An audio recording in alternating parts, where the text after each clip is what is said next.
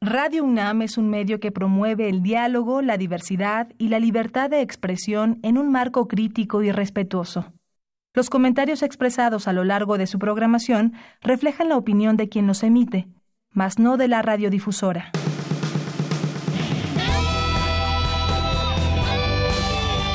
Prisma RU. Relatamos al mundo.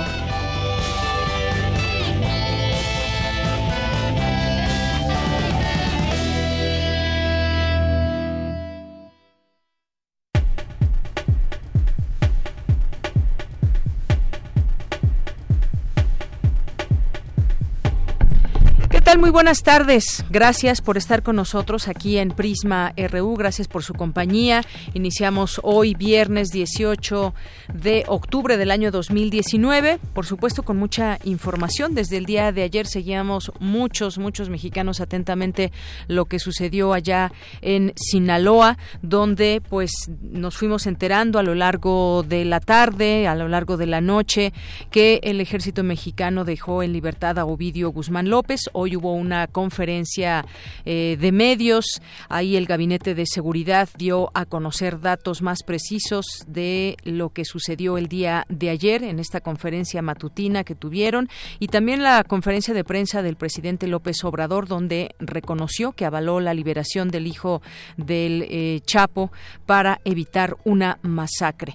De esto le tendremos información en un momento más porque vamos a tener un reporte desde allá, desde Sinaloa, eh, con Adrián Vázquez, que es director general del diario Noroeste, y vamos a tener un análisis sobre los hechos ocurridos en Sinaloa y todo eh, este movimiento que hay de células de narcotráfico, de este cártel específicamente, con alguien que ha investigado durante muchos años todo este tema del narcotráfico, que es el periodista José Reveles, periodista que ha sido ha estado especializándose siempre en temas de seguridad y narcotráfico. Y tendremos también una entrevista con José Luis Pescador, que es un artista visual, eh, autor de cómic y arqueólogo aficionado, y nos presenta su libro La caída de Tenochtitlán. Vamos a tener una conversación con él aquí en este espacio. También hacer que le platicaremos en Cultura con Tamara, libro El espía de Franco, una entrevista a Luis Ríos, autor. Y también tendremos en nuestra segunda hora una entrevista con el doctor John Ackerman, que es director del Programa Universitario de Estudios sobre Democracia. Ya ven que esta semana dimos cuenta de un eh, importante evento para discutir sobre democracia, para eh, pues llevar también ese tema al debate con distintos investigadores y gente que conoce del tema y él nos va a hacer un balance de este seminario internacional Repensar la democracia en una era de transformación social mundial. Y tendremos nuestras secciones de los viernes Refractario RU con eh, con Javier Contreras. Eh, vamos a tener Melomanía RU con Dulce Hueta, así que no se lo pierdan. estaremos aquí de aquí a las 3 de la tarde con mucha información. Yo soy de Yanira Morán y a nombre de todo el equipo, pues lo invitamos a que se quede con nosotros y desde aquí relatamos al mundo. Relatamos al mundo. Relatamos al mundo.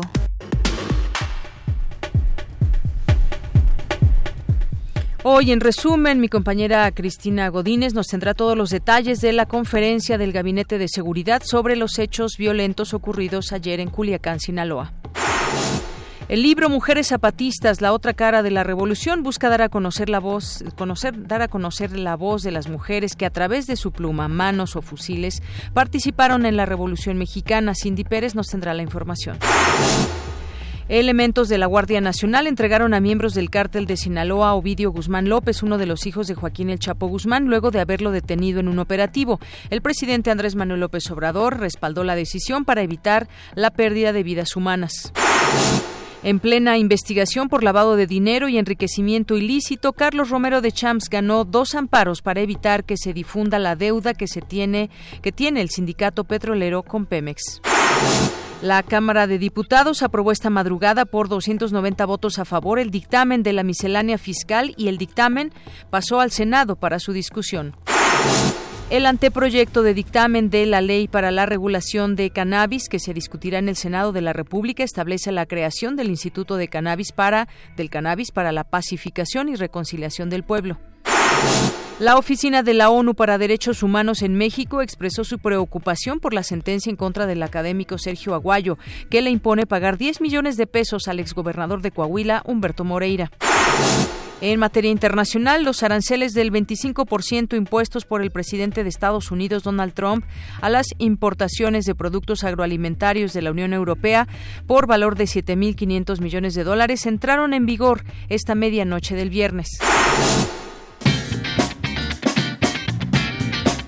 Hoy en la UNAM, ¿qué hacer y a dónde ir?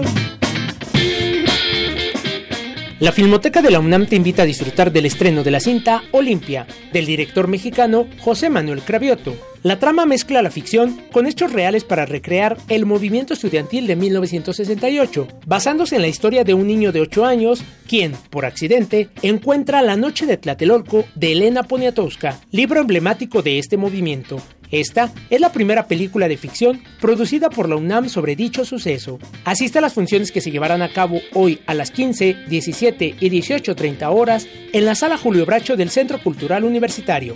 La admisión general es de 40 pesos, con descuentos especiales a estudiantes, profesores, adultos mayores y comunidad UNAM.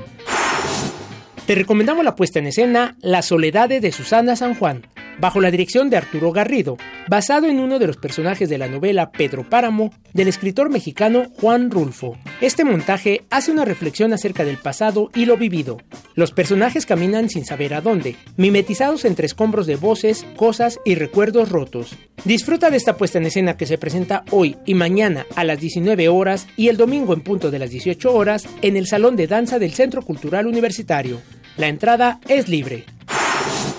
Recuerda que aún puedes visitar la exposición Días Únicos, el estudio y su archivo, del artista visual Ivonne Venegas, quien hace un recorrido por la historia y transformaciones de la fotografía de estudio de 1970 a 2019 a través del acervo de su padre, José Luis Venegas, historiador que atesora en fotografía y video los momentos más importantes en la vida de las familias de buen gusto en las dos Californias desde 1970.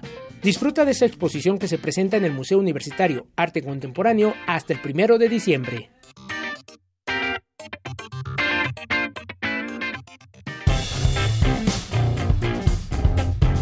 Campus RU.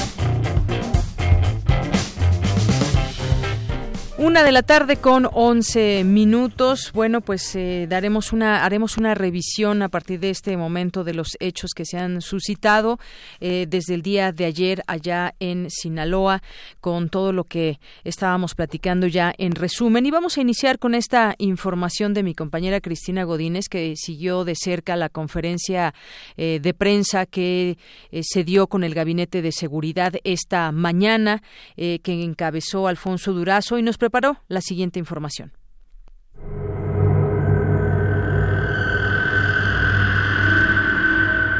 El jueves fue un día de violencia en Culiacán. Esto luego del operativo que fuerzas federales implementaron para cumplir una orden de aprehensión contra Ovidio Guzmán López, hijo del Chapo Guzmán. En rueda de prensa, el Gabinete de Seguridad reconoció que tuvo una planeación deficiente por parte de los elementos que lo ejecutaron. Es Luis Crescencio Sandoval, secretario de la Defensa Nacional. El grupo que estaba encargado de eso no previó lo que iba a ser el resultado, consecuencia de que no tuvo tampoco la orden de cateo en, su momento. Y si esto lo hubiéramos eh, planeado de otra manera, eh, hubiéramos eh, concentrado quizás más fuerzas, quizás tanto para cubrir la parte aérea, cubrir la parte de entradas, de otra manera, de otra forma se hubiera hecho. Este grupo, por eso citamos en el informe, se precipitó, no consideró las consecuencias, no este, planeó más a detalle eh, la parte más riesgosa que podría haber sido lo que vimos el día de ayer. El secretario añadió que la agresión contra las fuerzas federales por parte de civiles armados se dio mientras esperaban la orden de cateo que autorizara su entrada al domicilio donde se encontraba Guzmán López, de quien existe una petición de extradición por parte del gobierno de los Estados Unidos.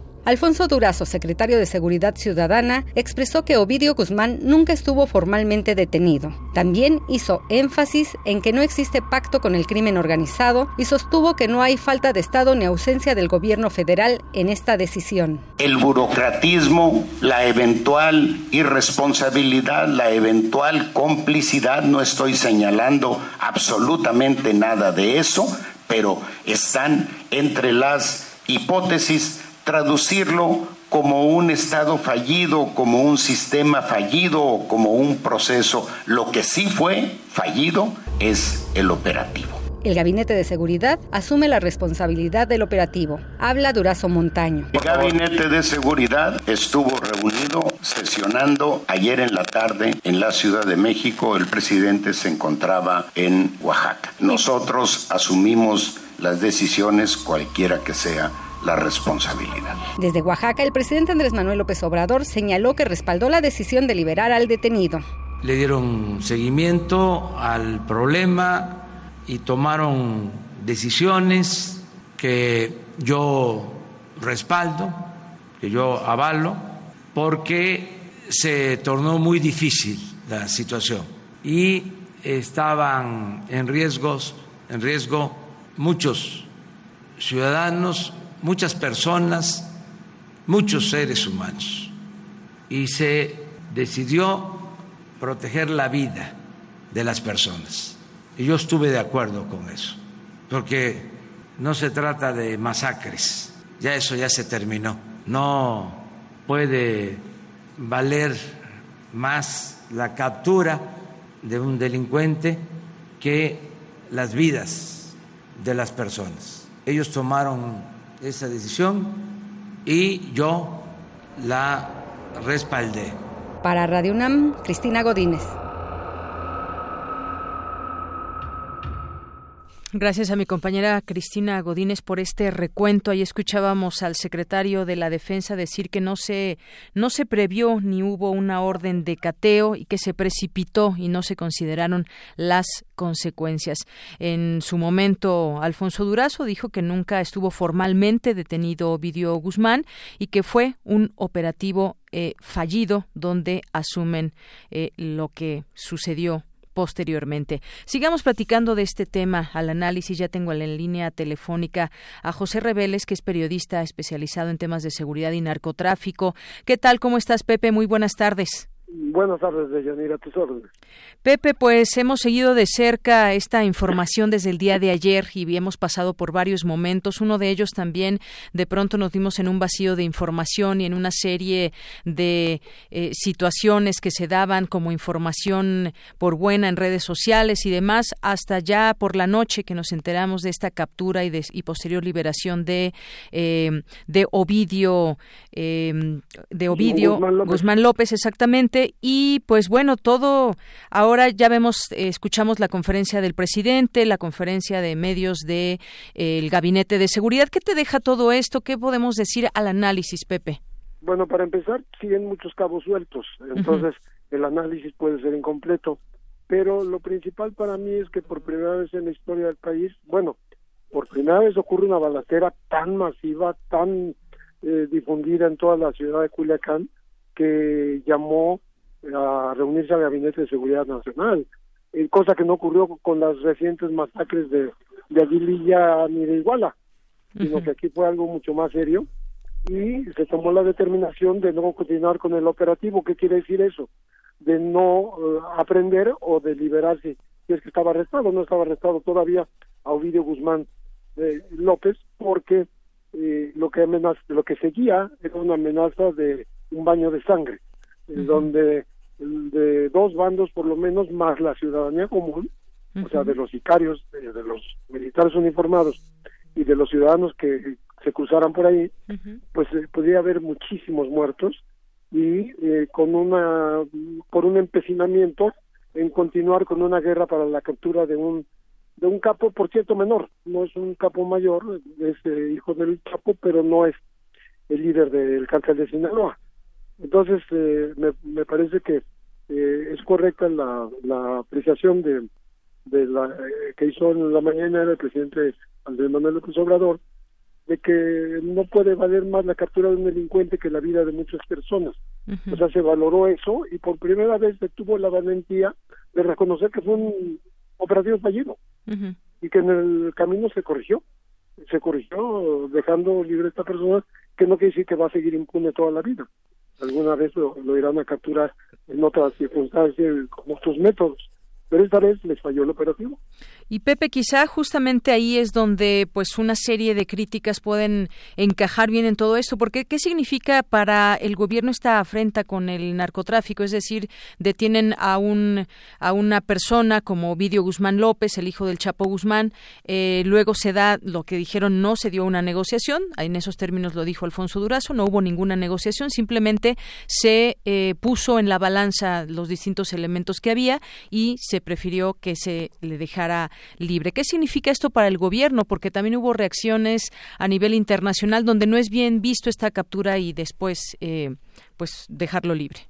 Pues llámalo negociación o llámalo presión o, llámalo amagos porque la delincuencia organizada actuó inmediatamente, acudió al lugar, bajaron de la tierra, vinieron de todas las colonias de Culiacán, llegaron a superar en número a los elementos militares que estaban ahí de la Guardia Nacional y el Ejército, que eran 30, y pues ante la mayoría de enemigos y también la, la capacidad de fuego que, que estaban mostrando, pues eh, decidieron no no hacer la confrontación clásica, ¿no? el, la solución guerrera, ¿no? La solución bélica. Y eso es un cambio, yo digo que marca, eh, marca un cambio cualitativo en la manera de tratar las cosas porque en efecto si tú consideras que que las capturas siempre lo has considerado toda la vida que las capturas de los capos no solucionan el problema del tráfico y de la delincuencia organizada como se dijo cuando Felipe Calderón fue juzgado en Estados Unidos pues eh, o sea el negocio sigue. Y con eh, Ovidio y sin Ovidio el negocio sigue. O sea no es tanta relevancia. La relevancia es la percepción la, la, la visión que tiene la gente de que estamos acostumbrados a que se responde con fuego el fuego, ¿no? y, ese, y eso no ocurrió. Y entonces hay como una, una como si fuera una decepción generalizada, como si quisiéramos ver sangre. Exacto. Hoy también el Gobierno de México eh, hizo una aclaración. Durante el operativo de Culiacán, Sinaloa, se registró el fallecimiento de cinco agresores, un civil y un elemento de la Guardia Nacional, y hay diez personas lesionadas. Además, 49 reos escaparon, dos fueron recapturados. Y aquí el caso, Pepe, quisiera centrarme también en esto. Los grupos de la, de la delincuencia eran superiores a las fuerzas federales, dijo el secretario. Estoy viendo pues los distintos encabezados que hoy tenemos en la prensa. Esto sin duda deja ver ese poderío desafortunadamente, del narcotráfico. No es solamente un personaje, sino es pues todo el país envuelto en este tema del narcotráfico. Sigue teniendo un armamento tremendo y que viene de Estados Unidos, además. Eh, los sicarios mostraron garra, mostraron fuerza, ¿no? Sí, sí. Y, lograron su objetivo, desgraciadamente, porque mm, mientras eso ocurría en, los lugares en que no tenemos la certeza de que ocurrieron las cosas, si no fue en un edificio de, de Tres Ríos, sino que fue en una plaza donde estaba comiendo eh, Ovidio con su familia y otros niños, eh, y que eso fue parte de, las consideraciones, y que si fue llevado después a una fiscalía, y que ahí llegaron a, a tirotear, todo eso son elementos que no tenemos muy claros. eh, ¿Por qué? ¿Quién cerró las puertas de entrada y salida de Culiacán? Parece que la propia delincuencia organizada. O sea, eh, segregó la ciudad del resto del Estado como para impedir entrada y, entrada y salida, o sea, entrada de refuerzos oficiales y salida de la gente con, con el detenido. Entonces, todo, todo eso habla de una gran capacidad de movilización que seguramente aprendieron los de Culiacán, los de Sinaloa, de lo que ocurrió en Guadalajara hace más de un par de años, cuando también Guadalajara fue bloqueada, eh, vehículos incendiados en las calles, impedimento a todo tipo de circulación, bombazos, gasolineras, todo eso eh, conjunto, pero sin el elemento de eh, tener, digamos, amagado, arrinconado a un grupo de militares que eran unos 30, cosa que, que es eh, tiene que contar muchísimo en Culiacán y en las consideraciones se, se consultó al Gabinete de Seguridad Nacional y decidió que se suspendiera el operativo y punto. Y Pepe, ¿qué, mensaje nos queda a la, sociedad? Se hubo esta respuesta, se desataron balaceras, se quemaron vehículos, eh, se excarcelaron arreos. Eh, ¿Qué mensaje queda de parte del gobierno y bueno, pues con esta fuerza que demuestra una vez más, no es la primera vez que lo demuestra así el narcotráfico y pues como tú dices, el negocio mientras tanto sigue. Claro, con esto o sin esto. Mira, eh, la sociedad ya está polarizada. Ya cada quien tiene su propia opinión de lo que hace el gobierno y lo que no, lo que deja de hacer. Los que están en contra y los que están a favor. Entonces, yo creo que lo que va a hacer es ahondarse esta polarización. Va a haber quien aproveche este, pues este descuido del gobierno porque lo están admitiendo que fue un, un, objetivo, un operativo fallido. Este, van a aprovechar para decir que, que no sirve para nada y quienes están de, de, su lado pues van a seguir apoyando y diciendo ven pues este presidente no recurrió a las armas y no hizo un derramamiento de sangre como lo hubiera hecho cualquier otro en el pasado sin decir nombres no o, por qué no decirlos pero sí hay una polarización va a ser muy polémico esto va a durar mucho tiempo discutiéndose y vale la pena discutir Claro, como bien dices, está polarizada la opinión. Hay quien ha optado por, eh, pues, tratar de entender esta respuesta que hoy da el gobierno y, sin embargo, pues también mucha gente crítica, muchos detractores señalan, bueno, pues no que no que este gobierno tenía la solución al tema de enfrentar el narcotráfico, Guardia Nacional que ya tiene algunos meses operando. Todo esto, pues, está circundando en las distintas opiniones que hay. La decisión, la decisión oficial es inédita. No recuerdo un gobierno que haya dicho, oye, creo que cometió un error, voy a enmendar de momento y bueno, ya después veremos qué pasa, pero de momento no quiero que la gente se mate, porque iba a ser una masacre por vía triple. Desde tu punto de vista, quizás fue una decisión correcta. Yo siento que se hizo lo menos dañino para la sociedad, que en efecto no puedes comparar eh, el la detención de un traficante, por importante que sea, que por supuesto aquí no es tan importante como, como se puede pensar, este no puedes cambiar eso por eh, muchas muertes, que estaban, pero ya estaban ahí, las muertes a, la puerta, ¿no? Eh, cuando dice el presidente de la República no se puede apagar el fuego con el fuego, lo ha repetido en estos días, ¿no? Eh, eh lo importante es que el gobierno diga entonces con qué si apagamos el fuego. O sea, hay otras medidas laterales, hay que hacer otras cosas, no nada más la confrontación callejera. Y queda esa sensación, Pepe, perdón que te interrumpa, queda esa sensación que en algún momento, en otros sexenios, se había pactado, se había negociado y se había quedado pues sin ese tipo de enfrentamientos, incluso las detenciones en algún momento pues se piensa y se han hecho pues bueno, no se puede comprobar tal cual, pero pues esto también ha sido recurrente, si se pactó en algún momento con el narcotráfico o no. Y bueno pues ahora como bien dices inédito algo que no se tenía y que está generando múltiples reacciones Sí, en efecto, lo que ocurrió en los, otros gobiernos es que no hubo, una situación similar, porque no se buscaba a los delincuentes. Eh, ellos recibían avisos corruptos de, sus amigos dentro de las instituciones antes de que empezara un operativo para capturarlos. Entonces, yo creo que eso eso cuenta para que no haya ocurrido antes, porque desgraciadamente se cuentan muchísimas cosas de negociación del gobierno, sobre todo Felipe Calderón, con la delincuencia organizada. No sabemos los contenidos, pero sabemos quién lo hacía.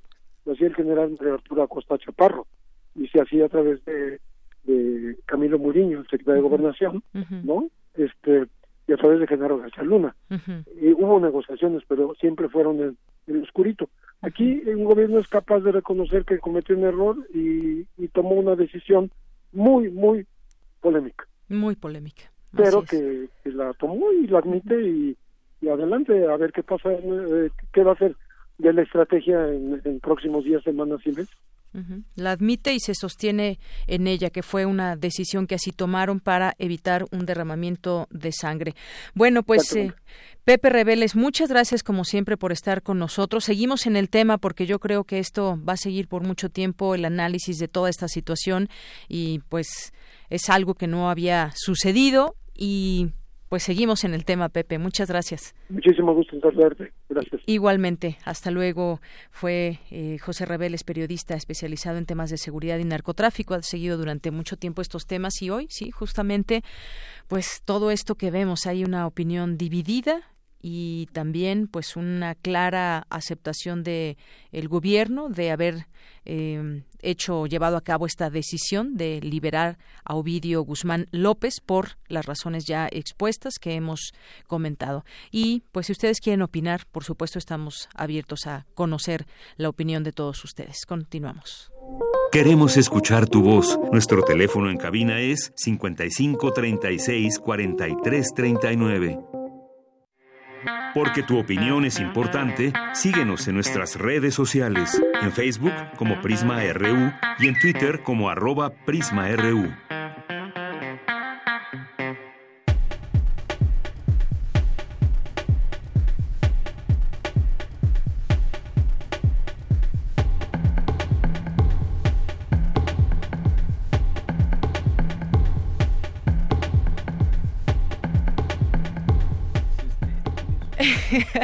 bueno, le estaba diciendo yo ahorita aquí a José Luis Pescador que nos viene a presentar su libro La caída de Tenochtitlán, después de ese tema tan escabroso y me dice, bueno, pues vamos a seguir en estos temas.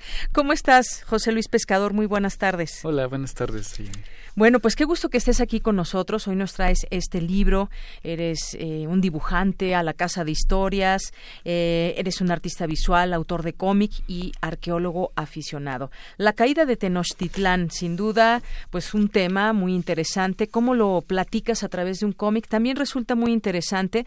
A mí me gustaría que nos, eh, que nos platiques un poco de este libro, que además comenzaste, digamos, a diseñar o a pensarlo desde hace muchos años. Pero ya es, es el primer libro de tres tomos que tendremos. Así es, es una trilogía la que estoy planeando, es una novela gráfica pensada como tal. Vamos, es un cómic, pero ahora también se le llama novela gráfica porque tiene toda esta extensión, ¿no? eh, sí lo empecé a hacer en el 98, empecé a, a, pensar esta historia, pero fue evolucionando durante todo este tiempo. Fui adquiriendo más tablas como dibujante y narrador de historias y ahora pues ya sale este primer número coincidiendo con los 500 años del encuentro de Moctezuma y Cortés. Exactamente. Y bueno, eh, en este libro que además, bueno, a mí me gustó mucho, es un libro que te va entreteniendo muchísimo, la manera, las ilustraciones, los textos, eh, muchas de todas las palabras que utilizas aquí que me encantaron, cómo vamos a ir redescubriendo cómo, qué, nombres se le daban a, a, personas, a cosas, alimentos y que todavía muchas de ellas eh, predominan hasta nuestros días. ¿Qué tanta investigación te implicó, qué tanta indagatoria eh, para hacer este libro? Pues sí, hubo una investigación muy exhaustiva. Me leí todo lo que encontré al respecto. Lo mismo fuentes españolas que indígenas y que investigadores contemporáneos. Eh, incluso las onomatopeyas están en náhuatl. Retomo varias cosas que, que hay, hay, por ejemplo, la, el momento en el que se traslada eh, en idioma malintzin cuando le responde, en, en cómic se ve muy bien, es muy fácil. Eh, visualmente explicar esa traslación, que, que, a lo mejor en, en, literatura es más complicado, pero aquí eh, la, el cómic ayuda mucho que son dos narrativas al mismo tiempo. Exacto. Eh, las, eh, los gestos, las, eh, las expresiones que vamos encontrando en detalles a lo mejor tan sencillos como una despedida de una, de una esposa y, y, y su esposo, en eh, momentos también muy difíciles que se encuentran. Ahora, me gustaría que nos platiques también un poco de los personajes. ¿Cómo fuiste eligiendo todos estos personajes a lo largo de, de ese trabajo? Sí, pues mira, primero tengo que decir que todo pasa en un solo día. Es el último día, de, de todos ya sabemos cuál fue el final. Uh -huh. Entonces, a partir del, del final de la historia, uh -huh. ahí de ahí vamos a ir conociendo a los personajes. El personaje principal se llama uh -huh. que es es como agua corriendo, agua joven de un arroyo joven. Eso es su significa su nombre en castellano y a partir de él vemos eh, cómo le toca recibir esto, cómo están en el último día de todo ello. Uh -huh. Y hay muchos eh, otros personajes como Maclalihuitl, que es una mujer que también le, le toca estar ahí. Eh, no son guerreros, son simples campesinos, pero terminan en, en, la batalla como en cualquier guerra. y, él se convierte en un, en un mm, clacuilo, en un dibujante de aquellos años y él le toca narrar los últimos momentos. Eh, luego ya no les digo lo que sucede después, pero creo que sí hay una tensa, una tensión constante en todo esto. Siempre está lloviendo en el cómic porque es agosto cuando está a punto y de ahí vamos a, conocer todo lo que le pasó a Moctezuma, cómo vio estas visiones, cómo los muchos días lloviendo en algún momento relatas, no me acuerdo cuánto tiempo era, pero relatas esa parte también aquí en 72 el días 72 días. Sí, y además 72 días de, de Tenían 10 días lloviendo en ese momento, pero había 72 días de sitio en el que ya se habían comido hasta las lagartijas. Así es, hasta las lagartijas. Y bueno, se ha escrito mucho de la caída de Tenochtitlán. Quizás esto, pues es un poco eh, riesgoso un, un libro, pero tiene creo que considero yo características muy peculiares, justamente la manera en que lo relatas, acompañado de todos estos eh, dibujos, que además, bueno, no sé cuánto te habrá tomado, pero hay detalles también eh, que se nota, pues un gran, un gran, gran, gran trabajo. Recrear el mundo mexica, pues me imagino que te implicó un trabajo bastante amplio, ¿no? Sí, sí, sí. Ahí había que investigar muchísimo cómo se veían, desde cómo se, cuál, cómo era el calzado que tenían hasta lo que comían. eh, cada cada cosa además está puesta. Su arreglo. Sí, el cabello se arregla de se arregla de algún de alguna manera que todo significa algo. Por ejemplo, los hombres siempre traen eh, el tlatoánimo texoma siempre trae una flor Solo los hombres traían flores y las tenían y las iban oliendo mientras visitaban a otro señor importante. Las mujeres no usaban flores, no de esa manera. Y bueno, pues también eh, acudiste a fuentes indígenas, por ejemplo, ya nos decías que habías leído de todo un poco, este, de España, de México, de todo. También, ¿qué, qué, qué fue ese trabajo también que hiciste con respecto a las fuentes indígenas? Pues sobre todo a partir de la visión de los vencidos de Miguel León Portilla, él reúne todos los testimonios indígenas y él fue una guía para, para saber qué, qué libros tenía yo que ir a buscar a la biblioteca. Eh, lo empecé a hacer, pues no había internet cuando lo empecé a hacer así tan a la mano. Y me la pasaba en la biblioteca sacando dibujos y, y, haciendo los bocetos de los personajes, de los trajes, todo eso. Y después me fui a las calles a ver cómo era la gente indígena en Morelos, en Guerrero y bueno, en el mismo DF. Claro, y, cosas que además nos van a sorprender, que todavía quizás podemos traer muchas cosas a, a, nuestros días, ¿no? Por ejemplo, sus hábitos de limpieza, que eh, como los relatas eh, aquí en el libro y cómo podemos entender también mucho, mucho de cómo somos actualmente, ¿no? Sí, es cierto. Por ejemplo, comer parados también es una costumbre indígena. Exacto. Que conservamos. Así es. Y bueno, ¿a quién va dirigido tu libro? Cuando lo estabas haciendo, ¿a quién, quién lee tu libro? A ver, cuéntanos. ¿Puede leerlo todo público, desde un niño? ¿Cómo lo pensaste? Sí, está para todo el público. Creo que lo, lo pueden leer eh, y disfrutar la, los, los niños y los jóvenes y los especialistas también les, puede gustar. A lo mejor algún especialista levantará la ceja y dirá, mm, así no fue, etcétera.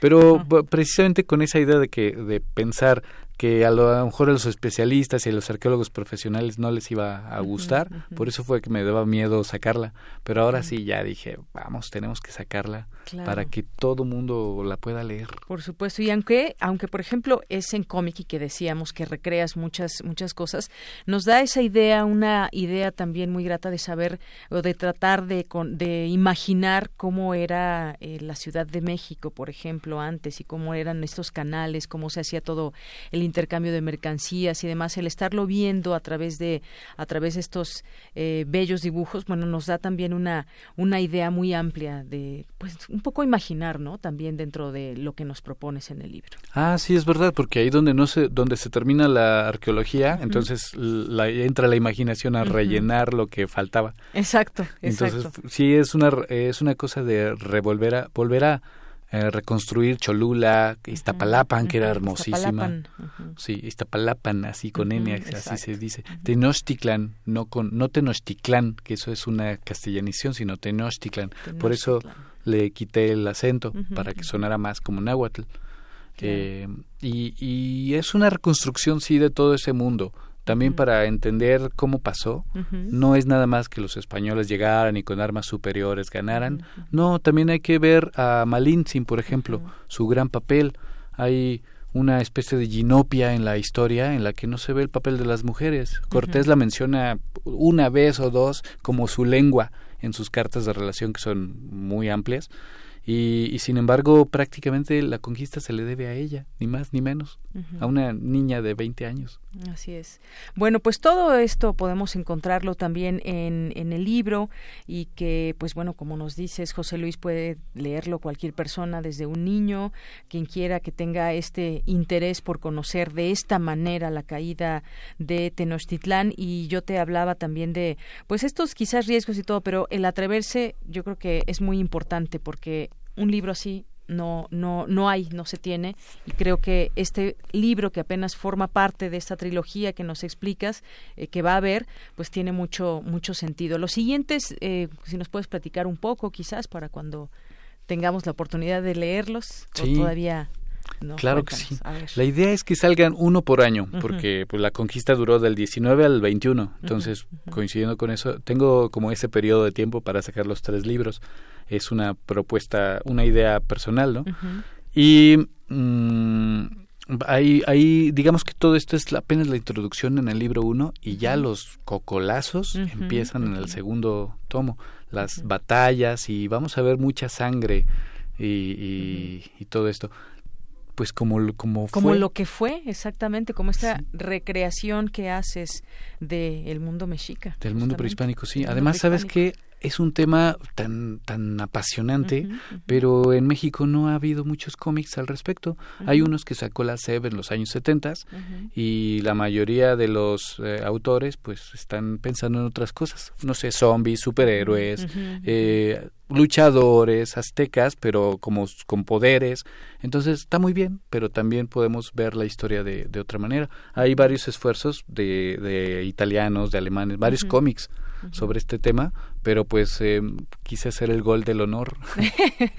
claro que sí. No, y además, bueno, también habíamos platicado en la semana de algunos temas que tienen que ver con, con la historia y yo creo que esto complementa también. De pronto en la escuela pues nos dan como esa ese pasaje y esa revisión de la historia de una manera pues muy formal, incluso a veces llegamos a la manipulación, pero yo creo que ese tipo de textos también pues nos sirven también para tener otra eh, perspectiva y conocerlo también desde, desde otra mirada. Creo que es importante que se puedan, quizás quienes nos están escuchando y tengan niños en la escuela, que pueda ser un material de acompañamiento. Seguramente sí, porque el tema de, precolombino simplemente pasaba muy rápido en la escuela. Entonces lo conocemos todos, pero lo conocemos muy mal y muy por su, por la superficie. sí, exacto. Sí, hay personajes apasionantes como Netzahualpilli, que tenía como 400 hijos, y precisamente ese problema eh, hizo que, que también cayera el imperio mexica, porque varios de sus hijos estaban peleando por el trono cuando llegaron los españoles y una facción de Texcoco se alió con ellos y fue lo que derrotó al imperio mexica. Así es. Bueno, pues ya les platicamos más o menos lo que contienen estas páginas de la caída de Tenochtitlán. Nos da mucho gusto, José Luis Pescador, que nos hayas venido justamente a enterarnos de este primer libro, de ese primer tomo de la trilogía que eh, pues será, como nos dices, un libro por año. Y lo recomendamos desde aquí, por supuesto, es editorial Grijalvo, La caída de, Tenochtitlán, de José Luis Pescador. Muchas, gracias, José Luis, por venir con nosotros. Muchas gracias, Deyanira. Gracias. Continuamos. Queremos escuchar tu voz. Nuestro teléfono en cabina es 55 36 43 39. Porque tu opinión es importante, síguenos en nuestras redes sociales, en Facebook como Prisma RU y en Twitter como arroba PrismaRU. Relatamos al mundo. Relatamos al mundo.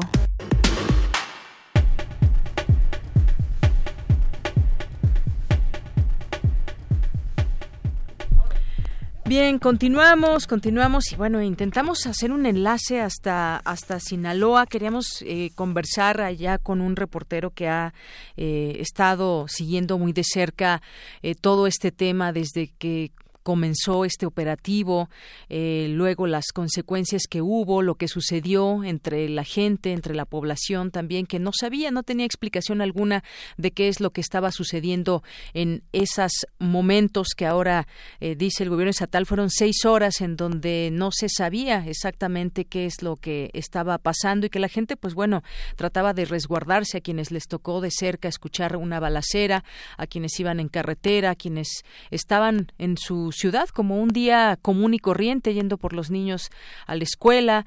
En fin, hubo una situación eh, nada grata para los pobladores, para nadie en ese país, que nos trae, nos trae muchas, muchas reflexiones de lo que es hoy este, em, pues este problema del narcotráfico, del crimen organizado, que muestra además, ya lo pudimos ver en distintos videos, muestra ese poderío eh, de armas que tiene, cómo se, cómo se nutre de esas armas esta, este crimen organizado. No sé exactamente qué puedan decir al respecto, por ejemplo, en Estados Unidos cuando las eh, los el armamento que hemos visto llega justamente o viene desde desde ese país eh, la droga que se transporta a Estados Unidos tiene eh, consumidores por millones en Estados Unidos y bueno pues un problema que también hemos dicho en muchos momentos es un problema que tendría que tener ese trabajo ese trabajo bilateral entre México y Estados Unidos y no es dejar la responsabilidad por supuesto que no a un eh, gobierno extranjero sino simplemente pues qué relación hay en todo esto de lo que está pasando entre en nuestro país aquí con México un país que de alguna manera nos exige Estados Unidos que no quieren migrantes que se termine con el narcotráfico que es un país peligroso efectivamente, pero ¿qué tanta responsabilidad hay también de quienes promueven, por ejemplo, la venta de armas que ha sido y ha resultado un negocio espectacular. No tengo aquí el dato de cuántos y qué descripciones podamos de tener de ese armamento que utiliza el narcotráfico en comparación con el armamento que tiene el ejército mexicano. Y bueno, pues ya lo comentábamos con Pepe Rebeles desde su punto de vista. Yo le preguntaba, bueno, desde tu opinión, desde tu óptica, desde tu análisis, con todo lo que ha él investigado y vivido desde hace muchos, muchos, muchos años, pues decía quizás fue la decisión eh, correcta, evitar un baño de sangre, pero pues sin duda esto tiene muchos costos y uno de ellos pues es este que se deja ver ese ese poder que ha logrado el narcotráfico a lo largo de muchos años, a lo largo de muchos eh, eh, sexenios, cómo se ha dejado crecer, de qué manera se ha intentado atacar, a quiénes se han logrado capturar, qué incidencia tienen en el negocio. Y pues bueno, será un tema desde de hoy en adelante un tema difícil de abordar porque pues es un quizás un mal mensaje que se da para quienes se dedican a esto en el país, a los narcotraficantes de pues bueno, este gobierno quizás eh, pueda ceder ante la amenaza que implica el poder salir a las calles y disparar o, o enfrentarse, llevar a cabo este tipo de situaciones. Es algo que pues nos tomó por sorpresa, nos tomó por sorpresa, pero nos da cuenta de que hay cosas que no han que no han cambiado ni se pueden cambiar tan fácilmente, sí, de gobiernos que nos han heredado esta deuda y también pues de un gobierno que ha iniciado prácticamente este prácticamente este año con una Guardia Nacional, una Guardia Nacional que está en funciones ya y que específicamente trabaja en particular en algunos estados donde hay violencia, se ha generado eh, mucha violencia con este tema del narcotráfico. ¿Cuáles son estas, eh, todas estas células delictivas que hay por todo el país? ¿Cómo están diseminadas? Es un trabajo que debe hacerse constante también de inteligencia de nuestras autoridades, el trabajo de inteligencia, el trabajo táctico, el trabajo estratégico.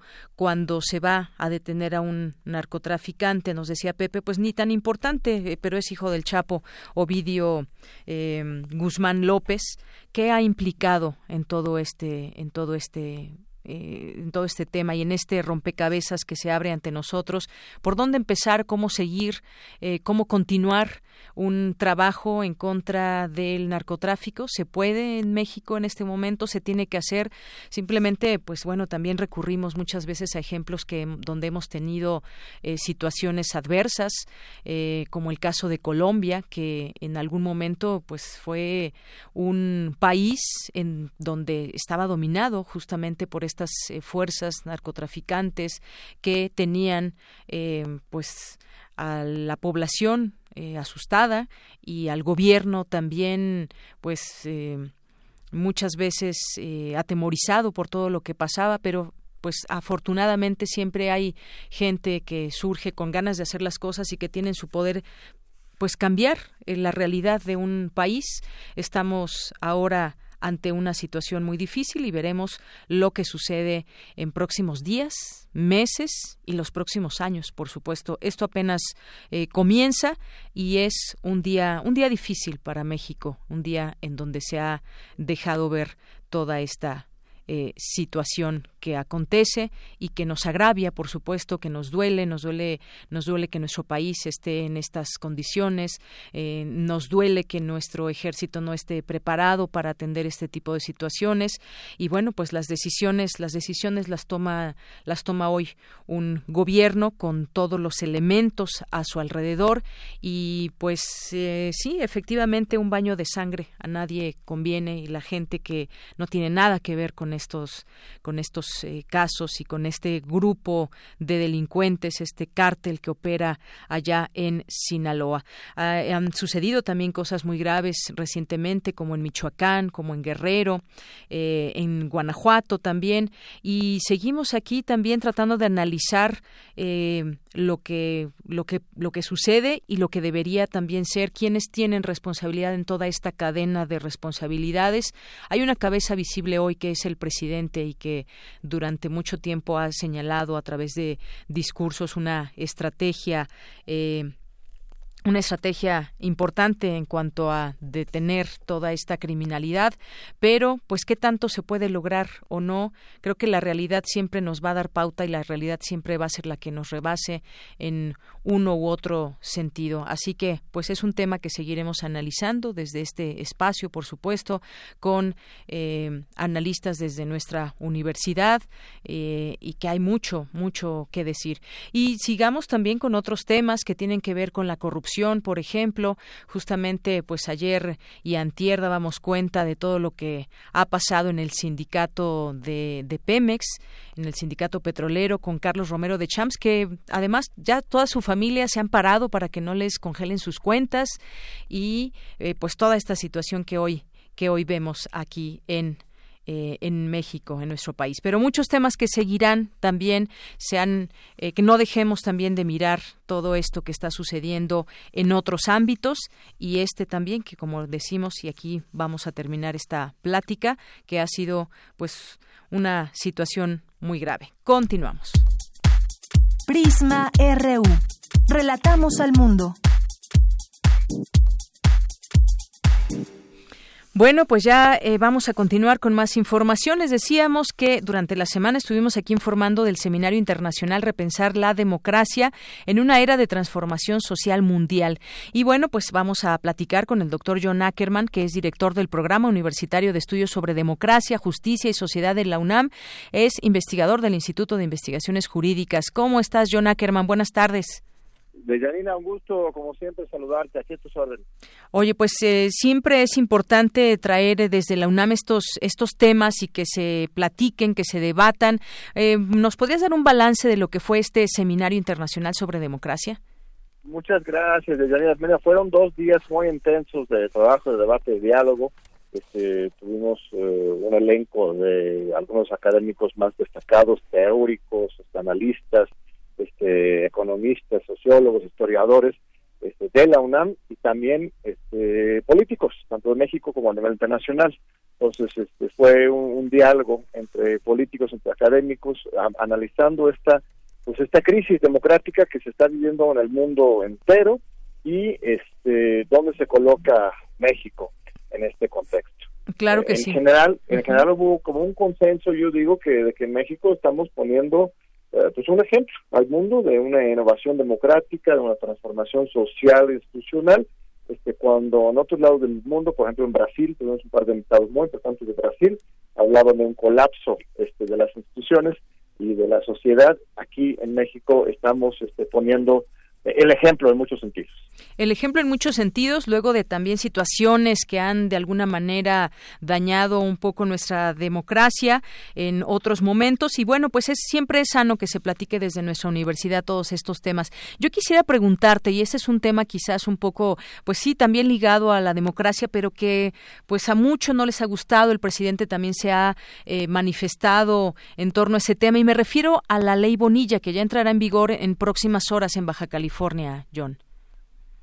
Sí, claro, esto es un, un tema muy complicado, desde luego este pues un abuso de, de, la confianza de la ciudadanía, esta esta extensión indebida de eh, el mandato de, Bonilla.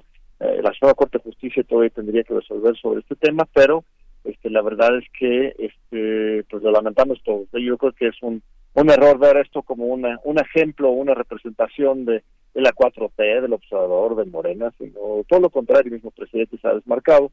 Este señor pues va por la, la libre en esta estrategia y es una, una excepción con respecto a las innovaciones democráticas y la gran respeto para la institucionalidad que quizá eh, ha existido en, en, México, cuando antes este, había presiones constantes desde Palacio Nacional hacia los magistrados electorales, los consejeros electorales, los ministros de la Corte, los medios de comunicación, Hoy hay un diálogo franco, respetuoso, de gerencias, desde luego, eso se, vale y se debe fomentar incluso en una democracia, este, pero no, no, no está esa, esa centralización del poder institucional como había antes, este, y también a nivel social, en la sociedad se empiezan a, a destapar muchos eh, este, controles eh, que existían, estos controles clientelares y corruptos, ¿no? con este compromiso del presidente de la República, por ejemplo, con los programas sociales, lleguen este, de manera directa a la sociedad, a los beneficiarios últimos, en lugar de estar pasando por las manos de, organizaciones este, muchas veces este, corruptas, clientelares y, y ¿no? Entonces, esto también implica una una renovación eh, democrática en la sociedad y en términos este, económicos también hay, hay avances. Eh, si bien no hay un, crecimiento en, los números absolutos del Producto Interno Bruto, lo que sí tenemos es un esfuerzo de redistribución y este de, equidad en, la economía por medio de esos programas sociales y una nueva política industrial que también está generando otro otro enfoque en México. Así que este pues es poco tiempo que hemos avanzado, pero este la verdad es que este hubo un una discusión muy muy interesante de estos seminarios. Los videos están en este en internet, los puedes ver y además ahí presentamos uh, el primer libro eh, académico estudio sobre este justamente lo que está pasando con la democracia en México estos meses con la cuarta transformación. Es un libro que se llama El cambio democrático en, en México, los retos y posibilidades de la cuarta transformación es un libro de con unos 40 autores, unos 800 páginas largo, pero es barato, ¿eh? cuesta unos 250 pesos y este es una buena reflexión sobre los retos de, y las posibilidades de, este momento histórico en México. Claro, lo que se ha logrado hasta hoy y también lo que puede ser perfectible en temas democráticos, porque muchos son los elementos, ¿no? Que, que están dentro. Sí, bueno, perdón. Digo que lo que se ha logrado hasta hoy es importante, pero también siguen retos y además es una democracia que puede ser perfectible porque hay una cadena de, de, mm, digamos, de elementos, de instituciones que participan en torno a nuestra democracia. Sí, así es. Lo que pasa es que durante el periodo 2000-2018 se vivió lo que he llamado en otra obra un mito de la transición democrática. Este, se hablaba de que este, con la victoria del PAN, con la celebración de la elección 2000, eh, de repente ya estábamos en, otra otra etapa, cuando en realidad no fue el caso. Había nuevas instituciones, pero no había este realmente este una una limpieza electoral o un proceso de transformación social hacia la justicia y la paz y la participación. Fue un gran un gran mito que nos vendieron para hacernos pensar que habíamos pasado otra época pero que en realidad sigue haciendo las cosas este, igual, ¿no? En lugar del PRI ya es el, el PRIAN y este y luego se sumó el PRD con el Pacto por México eh, y esto solamente se iba ampliando el círculo para mantener el mismo sistema de siempre. Lo que ocurre el año pasado es hay un rompimiento de este pacto de, de impunidad y control social y político y este ahora sí iniciamos un proceso de pues verdadera transición que no no debe ser desde mi punto de vista conceptualizado como una transición sino una transformación de régimen no no se trata de de intentar de nuevo lo que nos falló la primera vez, sino de intentar otra cosa diferente para que realmente tenemos un cambio en México. Muy bien, y por último, porque además tenemos un minuto, John Ackerman, pero ¿qué opinión te merece? Tú estás también muy de cerca siguiendo todos los temas de la Cuarta Transformación y bueno, pues vemos tu programa ahí en Canal 11, en TV UNAM, pero ¿qué opinas de lo que sucedió el día de hoy con todo esto que nos dan de información allá en Sinaloa? ¿Cuál es tu punto de vista? Pues mira, es parte del, del coletazo del dinosaurio, ¿no? Este nuevo gobierno va avanzando por frentes muy importantes, combatiendo la, la impunidad eh, en muchos muchos ámbitos. Tenemos a Rosario Robles, tenemos a Juan Collado, tenemos a este, Medina Mora, más, más recientemente Carlos Romero de Champs, y este aquí eh, tenemos también al hijo del Chapo Guzmán y lo que es el cártel final. Entonces, este, es una muestra más de que hay este, no hay una tolerancia para la impunidad y este no hay ningún intocable este de acuerdo con este nuevo régimen. Y este evidentemente los los coletazos son eh, este fuertes no ha habido una reacción eh, por un lado de parte de los medios de comunicación en contra de, de este combate a la, a la impunidad y la corrupción. Muchos incluso periodistas empiezan a golpear y atacar al gobierno y esto es la contracara, ¿no? La violencia. Este, al tocar al hijo del Chapo Guzmán salen este, en eh, este, una gran cantidad de comandos este, militares para responder y para este, doblar al gobierno. El gobierno temporalmente pues eh, este, detiene su operativo en contra del el, el hijo del Chapo, pero de ninguna manera, de ninguna manera se para atrás en su compromiso este, de fondo eh, en contra de la impunidad y en contra de todos los grupos delictivos. Eso quedó muy, claro hoy en la mañana con la conferencia de presidente. Bien, pues John Ackerman, muchísimas gracias por estar con nosotros aquí en Prisma RU de Radio UNAM. Muchas gracias a ti, Yanía, un, un gusto este, aquí en nuestros medios universitarios que hay que impulsar y trabajar fuerte y, y está haciendo un gran trabajo ya. Muchas gracias. Muy bien, muchas gracias, John Ackerman, director del Programa Universitario de Estudios sobre Democracia, Justicia y Sociedad de la UNAM y es investigador del Instituto de Investigaciones Jurídicas. Vamos a hacer un corte en este momento. Regresamos con más información en nuestra segunda hora de Prisma RU. Prisma RU. Relatamos al mundo.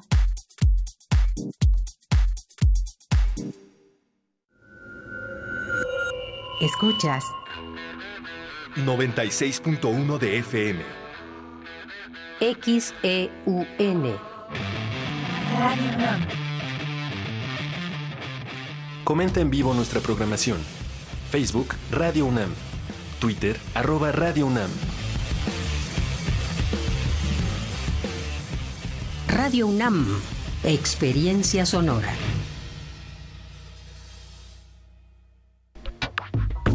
Hay puntos de vista y puntos cardinales puntos decimales y puntos de intersección.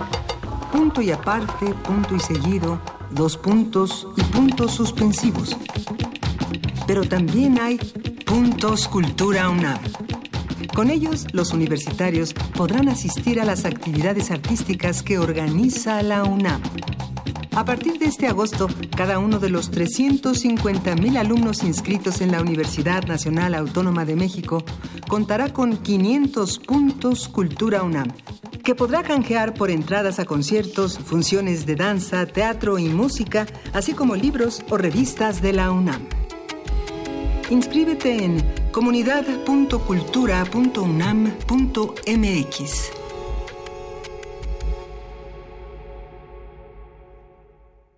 Mi INE está hecho de las primeras voces que exigieron libertad de elección y de expresión. Mi INE está hecho de esas cosas del pasado que no queremos repetir y del futuro que queremos construir. Mi INE cumple 29 años de garantizar el derecho a elecciones libres y que todas las voces cuenten. Mi INE es lo que soy.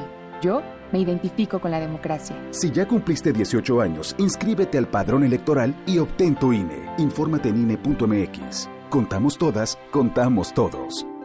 INE. El dengue es una enfermedad que se transmite por el piquete de un mosquito que crece en el agua. Juntos podemos detenerlo. Lava y tapa recipientes en los que almacenas agua. Voltea los que no estés usando. Tira todo lo que no sirve y pueda acumular agua. Recuerda, lava, tapa, voltea y tira. Sin criaderos no hay mosquitos. Y sin mosquitos no hay dengue. Gobierno de México. El telón acústico vuelve a levantarse en el tablado del cuadrante radiofónico para que las voces histriónicas repitan las mejores historias de un escenario invisible. Radio UNAM te invita a reescuchar los mejores radioteatros de su fonoteca en el programa Aventuras Soníricas, dirigidas por Eduardo Ruiz Aviñón, con textos de Elena Garro, Carlos Olmos, Vicente Quirarte, Roberto Coria, Frederick Durrenmatt, Edgar Allan Poe, Mary Shelley, William Polidori, H.P. Lovecraft, Bram Stoker, Samuel Beckett, Jack London, Herman Melville, entre otros. Todos los sábados a las 20 horas por el 96.1 de FM, Radio UNAM, Experiencia Sonora. Tu opinión es muy importante. Escríbenos al correo electrónico prisma.radiounam@gmail.com.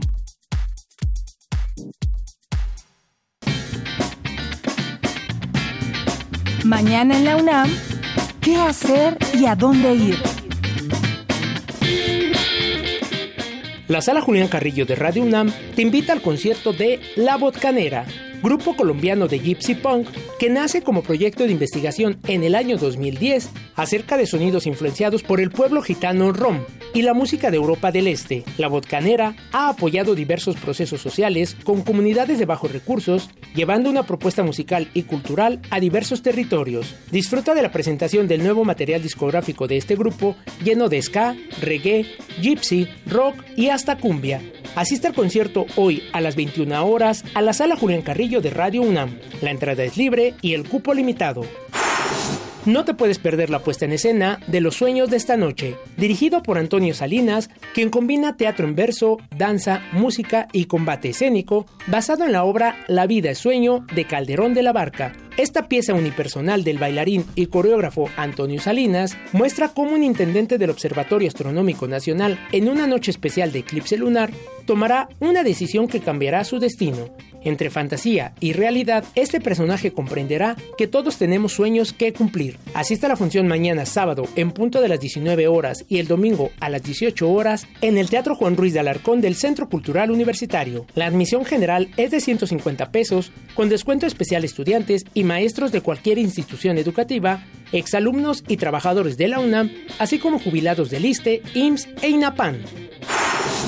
No te puedes perder la decimaquinta gran carrera nocturna Mente Sana en Cuerpo Sano, que se llevará a cabo el próximo sábado 19 de octubre a las 18.30 horas en Ciudad Universitaria. Las inscripciones están abiertas para toda la comunidad de nuestra máxima casa de estudios. Asista a la Secretaría de Deportes del Sindicato de Trabajadores de la UNAM, ubicada en las comisiones mixtas a espaldas del Estadio Olímpico Universitario. La inscripción es gratuita. Para Prisma RU, Daniel Olivares. Continuamos dos de la tarde con seis minutos. Nos dice por aquí Francisco Javier Rodríguez. Morgen, Schones Bohenen de für alle. Gracias. Aquí en su perfecto alemán nos desea buen fin de semana y buenos días y buenas tardes. Muchas gracias, Francisco. José Víctor Rodríguez, gracias. Silvia Vargas, eh, bom día. Bueno, pues ella también en otro idioma. Gracias, Silvia. Rosy, eh, por aquí también nuestros amigos de la Cátedra Bergman. Eh, también ADN Cultura. Eh, María Eugenia Melo, César Soto nos dice Culiacán, Sinaloa fue aventurado e inoperante los protocolos en ejecución de orden de aprehensión con fin de extradición al carecer de apoyo coordinado y simultáneo entre FGR, Sedena, Policía Estatal. Alan Uribe, Villarruel, Mauricio Tapia también, Lil Morado. Muchos saludos a todos ustedes aquí atentos. Alejandro Cardiel Sánchez, Abel Fernández, Galán de Barrio, nos dice, oigo a Pepe Rebeles en Prisma RU y pienso que es importante escuchar a los expertos y serenarnos pese a la polarización en la sociedad. Se debe analizar lo que sucedió y sin embargo la inquisidora tuitera quiere quemar a AMLO. Eh, atendamos la historia y ahí están las respuestas. Gracias, Abel Fernández, y que dice también escuchen Chavos Prisma RU, hay un libro promoviéndose sobre la conquista y si no en vivo, escúchenlo diferido. Gracias, Abel, aquí promoviendo también la escucha entre sus alumnos. Muchas gracias. El Zarco, muchos saludos también. Eh, Jorge Pérez García, eh, Francisco Javier, que ya también mencionábamos. Diana, ¿pueden mostrar por dentro el libro para darme una idea? Creo que a mi hija le gustará. Ahorita te mandamos unas fotos. Diana, muchas gracias. Ángel Cruz también por aquí nos manda información. Abel Fernández dice, Prisma RU, sí hubo un par de números sobre la conquista y llegada de los españoles, México, historia de un pueblo que coordinó Guillermo Bonfil Batalla y Taibo II, entre otros. Gracias, Abel Fernández. El Zarco, Ani González, también muchos saludos. Aarón Barreto nos dice, saludos, escuchándolos como siempre respecto a los hechos de Sinaloa ayer, los personajes de siempre quienes tuvieron el poder lo utilizaron para corromperse y nunca les importó el daño a la sociedad. Hoy dividen al país. Marco Fernández nos dice política diferente ante la situación de riesgo, los mismos operativos sin planeación suficiente, casi los mismos resultados, pero con un gobierno que se publicita como muy diferente. En verdad es esta la diferencia prometida. Yo creí que tenían otras estrategias. Gracias, Marco Fernández. Cauyotl nos dice, no solo Estados Unidos trafica con, armas hacia México, efectivamente, Cauyotl, y nos manda una nota de la jornada que dice, condenas en Alemania por venta ilegal de armas a México.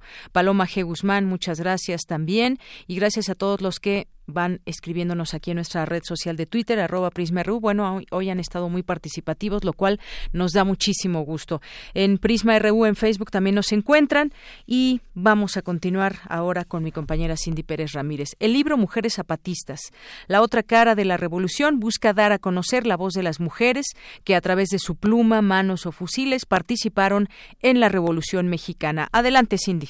Deyanira, ¿cómo estás? Es un gusto saludarte a ti y a todas las personas de Prisma RU. Por siglos ha sido constante la invisibilidad de las mujeres como protagonistas sociales, aun cuando éstas han participado en los hechos históricos de mayor relevancia y toman parte en todo lo que acontece día con día. Sus voces tienen que hacer una lucha más larga que cualquier proceso histórico para romper el silencio impuesto. En la obra, de acuerdo con la investigadora adscrita al Instituto Nacional de Estudios Históricos de las Revoluciones de México y antologadora de la obra, Noemí Juárez, se recuperan las voces de aquellas mujeres que hicieron posible, junto a Emiliano Zapata, esa breve utopía revolucionaria. Asimismo, es un material de apoyo para estudiantes y docentes de educación básica media superior.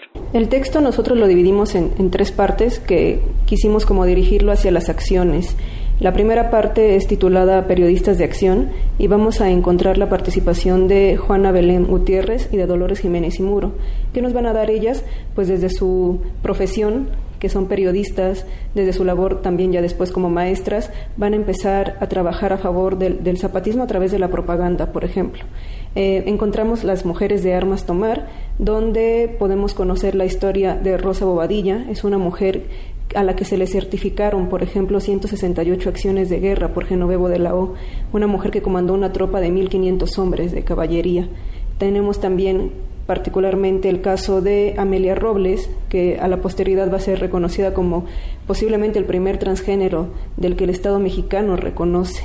Eh, ella fue una eh, mujer que se incorpora a la revolución de edad muy joven y eh, durante este proceso va a empezar su transformación que va a durar los siguientes 70 años ah, hacia el coronel Amelio Robles. Y es que la historia de la participación de las mujeres en los procesos históricos no ha sido divulgada lo suficiente como para formar parte de la memoria colectiva nacional. Hubo una ocasión cuando yo me encontraba dando clases que las alumnas con las que yo trabajaba, alumnas y alumnos, estaban analizando algunos murales, las imágenes de los libros de texto de, con los que estaban trabajando, algunas fotografías que nosotros tenemos como básicas en nuestras representaciones de, de, la historia.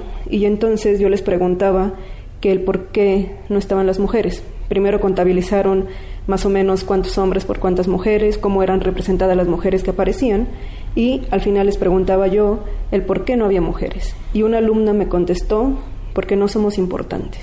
Es una alumna que tiene 14 años, que ella está interiorizada, que como mujer su grupo al que pertenece a lo largo de la historia no ha participado y no ha hecho nada relevante en la conformación de su nación. Yo creo que una de las imágenes más icónicas que hay de la Revolución Mexicana es donde está Emiliano Zapata y Francisco Villa en la silla presidencial en la visita a Ciudad de México y justo detrás de ellos a la mitad hay una mujer y, poco se ve y poco se menciona. Y estamos hablando de Dolores Jiménez y Muro, que la van a encontrar dentro de este libro.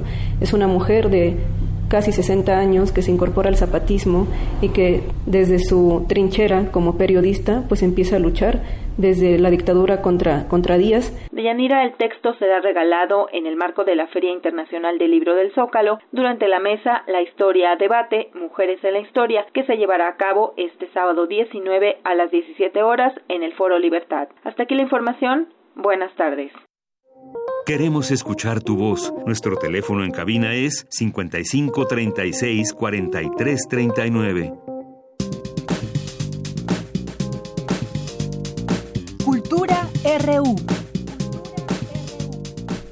Continuamos ahora en la sección de cultura. Ya está con nosotros Tamara Quirós y su invitado. ¿Qué tal, Tamara? Buenas tardes. Deyanira, muy buenas tardes a ti y a todos aquellos que siguen en esta segunda hora de Prisma RU a través de Radio UNAM. Eh, tenemos más recomendaciones literarias de Yanira. En la cabina ya nos acompaña Luis Ríos Caso. Él, además de escritor, pues es historiador, ensayista, crítico y curador especializado en arte moderno y contemporáneo. Luis Ríos, bienvenido a este espacio. Muy buenas tardes. Muchísimas gracias, Tamara. Encantado de estar aquí. no, al contrario, el, el, encanto es para nosotros. Luis, esta tarde nos vienes a platicar los detalles de tu novela más reciente, El espía de Franco, un libro editado por Alfaguara, un libro que, bueno, una novela pertinente, eh, recordando que en este 2019 se cumplen 80 años del exilio español en México, eh, recordando todo esto que pasó. Eh, muchos españoles huyeron de su país por la violencia, la guerra civil y también la dictadura de Francisco Franco. No voy a hablar más porque quiero que nos cuentes cómo surge este trabajo literario. Bueno, pues justamente a raíz del asesinato de este personaje, José Gallostra y Coello de Portugal, eh, que tenía nombre como de virrey, a raíz de su muerte, la sociedad mexicana y el exilio español de México y de otros lugares eh, empezaron a preguntarse qué hacía aquí, si iba a haber restablecimiento nuevamente de relaciones entre los dos países, lo cual hubiera sido terrible porque hubiera implicado deportaciones de regreso a España. Y para todos los que eran eh, muy rojos, digamos, o que había, tenían antecedentes de guerra, pues suponía fusilamientos eh, cárcel, etcétera. Entonces, eh, a raíz de su muerte, afloran muchos trasfondos interesantísimos en la sociedad mexicana de 1950, eh, muchos de ellos implicados como hipótesis en el crimen, y es de lo que trata la novela.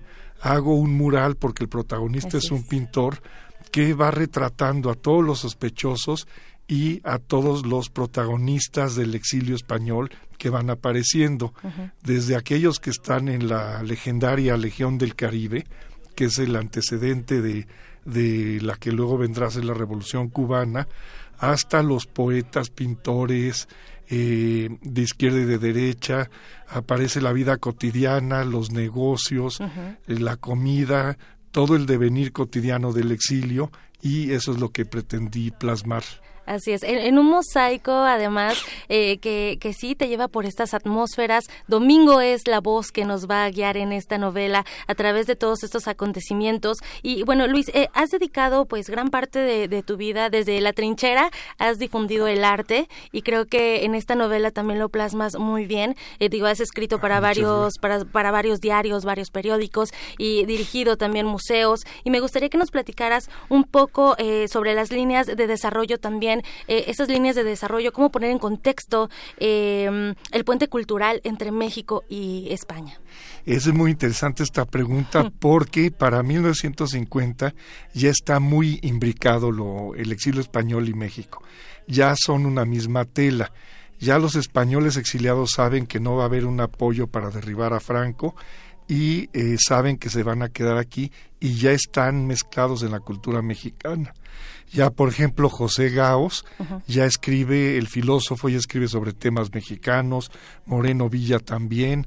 Los que son políticos ya están viendo cómo instaurar regímenes democráticos en América Latina, los que son eh, digamos, de ascendencia, de descendencia militar.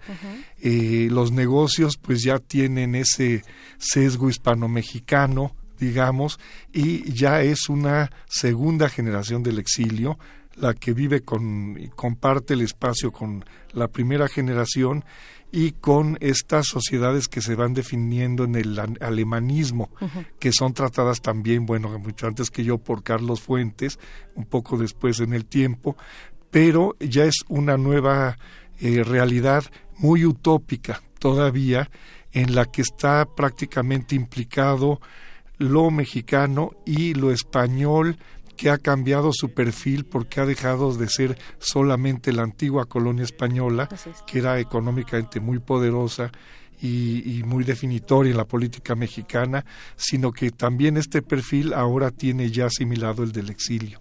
Así es. Y, bueno, también me gustaría que nos platicaras un poco eh, cómo juegas. Eh, hay muchos simbolismos, hay elementos también importantes dentro de esta novela. En la portada vemos eh, un tablero de ajedrez, pero está marcado con gis, una de las piezas de, este tablero de ajedrez. ¿Por qué retomar esta táctica ajedrecística? Hijo, pues es, es una portada bellísima, una, una ilustración increíble. En, pues la silueta e intenta un poco explicar el mural de Domingo, es una metáfora del, del mural. Que lo encontramos al final del así libro es, también. Así es, así es, viene una sorpresa al final, una, una, pintura. Y eh, como Gallostra era un gran ajedrecista, y en esa época se puso muy de moda el ajedrez por el torneo internacional que también viene mencionado, que gana Mikhail Botvinnik. Entonces el ajedrez era como la metáfora de todo y también lo quise usar eh, como metáfora de la hispanidad por los elementos que tenía tanto en el juego mismo, en el tablero, como lo que ocurre a espaldas del reloj y a espaldas del tablero, los diversos escenarios no visibles que son los que en realidad le interesa manejar al espía. Ah, muy Esa fue la metáfora que intenté expresar. Sí, sí, sí, no, y de hecho nos llevas a través de, la narrativa, pues nos llevas en un vaivén de emociones, eh, de, repente uno quiere saber eh, quién está metido dentro de toda esta historia, por qué, por qué eh, los personajes actúan de una u otra forma, y, bueno, también me gustaría que nos platicaras un poco quiénes fueron los que, porque también es un trabajo de investigación, sí, ¿no? sí. Que nos platicaras un poco de este trabajo de investigación, quiénes fueron esos también cómplices vivos eh, y, quiénes fueron los que pues también de una u otra forma te animaron a escribir esta novela. Bueno, yo la empecé porque me encontré un recorte de prensa en un libro, en una de mis miles de mudanzas, que ya estaba harto con dolor de espalda cargando cajas y de pronto de un libro cayó un recorte de prensa de 1950 que traía la foto del espía de Gallostra y todas las declaraciones eh, terribles que hizo. Entonces dije, bueno, este es un tesoro, qué barbaridad, ¿qué hago con esto? Entonces me puse a investigar, una investigación muy larga en México y España, y entrevisté a muchas gentes, entre ellos a Federico Álvarez, por ejemplo, este gran literato, que fue también eh, comunista, y él iba a España encubierto, tenía misiones de, de espionaje, digamos, del lado comunista y algo sabía de, José Gallostra. Y así fui entrevistando a mucha gente, también a los eh, sobrevivientes de anarquistas, que me confirman una de las hipótesis que manejo en el libro, y encontré muchos documentos pues muy sorprendentes así, tanto de, de relativos al espía como a estos trasfondos, por ejemplo. encontré datos muy significativos de la Legión del Caribe. Y, me sorprende mucho que casi no se ha trabajado. Y pues es el embrión de toda la historia de América Latina porque la está eh, eh, compuesta por masones, por Alberto Bayo, este general que luego será el que entrene a Fidel Castro en México, el que uno de los que provocan la revolución cubana y es uno de los que tiene que ver con la construcción de izquierda, digamos, de América Latina, de alguna manera hecha desde México. Entonces, este es uno de los trasfondos y eh, eh, alguna, me encontré a personas aún vivas que algo me hablaron de todo esto, pero sobre todo fue ya documental. Así es. Y bueno, a través de la novela nos, nos regalas estos paisajes, personajes, eh, vamos a, encontrar lugares que muchos conocemos, que otros tantos pueden animarse a conocerse. Sí, Creas unas atmósferas también eh, muy buenas, incluso hasta el ajo se ah, puede pues oler. Muchas, pues muchas gracias, eso me encantó hacer, porque tengo que traerme los aromas, los sabores, lo cotidiano y lo que las atmósferas, ¿no? que eran maravillosas, la del casino de la selva, las que se vivían en muchos lugares. Es más, hasta ahí nada más les vamos a adelantar que hasta la, la pierna que le regalan eh, uno de los personajes a otro, hasta eso también se saborea. Ah, qué bueno, sino el del jamón serrano, sí, maravilloso. el jamón serrano. Muy bien. Luis Ríos Caso, el espía de Franco lo encontramos eh, en el sello con el sello de Alfaguara. Nos comentabas que todavía no hay eh, presentaciones en puerta, pero ¿dónde podemos seguir más de tu trabajo, para conocer, además de esta novela, lo que has realizado durante tantos años? Eh, tengo publicado en, eh, en Educal eh, y Secretaría de Cultura un libro sobre José Juan Tablada como crítico e historiador del arte, también en Educal y, Secretaría de Cultura, un libro sobre Yvonne Y en Bellas Artes eh, varios catálogos de, exposiciones. Excelente. Bueno, pues no nos resta más que agradecer muchísimo que hayas venido a, este espacio a visitarnos, a hablarnos un poco de cómo surge el espía de Franco, que está recién salido de la imprenta. Ah, pues muchísimas gracias, Tamara. muchísimas gracias, Deyanira. Pues ahí les dejamos esta recomendación. Claro que sí, gracias, Tamara. Gracias. Muchas gracias. Por visitarnos aquí en Prisma RU. Vamos a hacer, no vamos a hacer un corte, nos vamos a ir a las breves internacionales, exactamente la costumbre. Nos vamos a las breves internacionales internacionales con Ruth Salazar. El viento, ay, qué desencanto, si me borrara el viento lo que yo canto. Porque tu opinión es importante, síguenos en nuestras redes sociales, en Facebook como Prisma RU y en Twitter como arroba PrismaRU. Queremos escuchar tu voz. Nuestro teléfono en cabina es 55 36 43 39.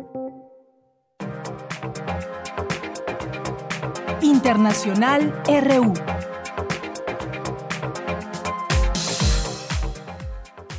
California lanzó el primer sistema de alerta de terremotos a nivel estatal de Estados Unidos. Está diseñado para detectar olas sísmicas y alertar a residentes mediante una aplicación de teléfono móvil aún antes de que el suelo comience a temblar.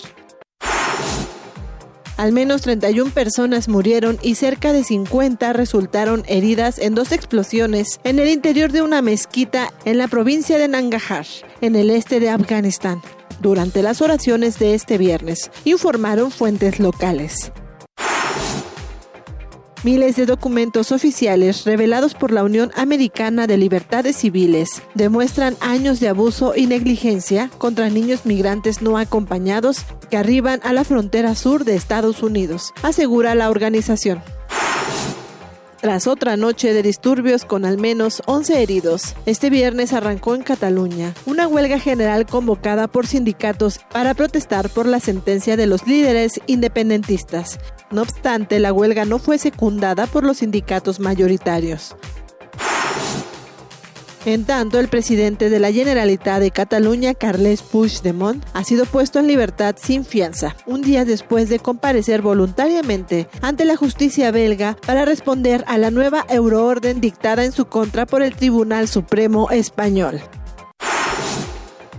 A cinco días de celebrarse las elecciones generales en Bolivia, el presidente Evo Morales denunció la injerencia de Estados Unidos aseguró que el gobierno de Donald Trump intenta torcer la voluntad popular e impedir su reelección.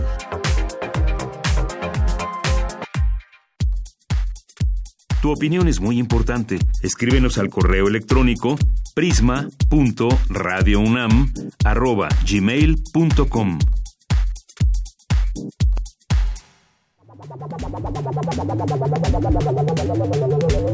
El refractario, RU. Continuamos dos de la tarde con 26 minutos y bueno, pues antes de darle la bienvenida a Javier Contreras, pues hay una conferencia de prensa en este momento con el abogado del Chapo Guzmán donde pues se, había anunciado ya desde temprano que darían una conferencia a las dos de la tarde, la familia de Ovidio Guzmán y el abogado también, un mensaje al pueblo de México. Eh, en torno a lo que opinan de esto que sucedió el día de ayer, de la detención y posterior liberación de Ovidio Guzmán López.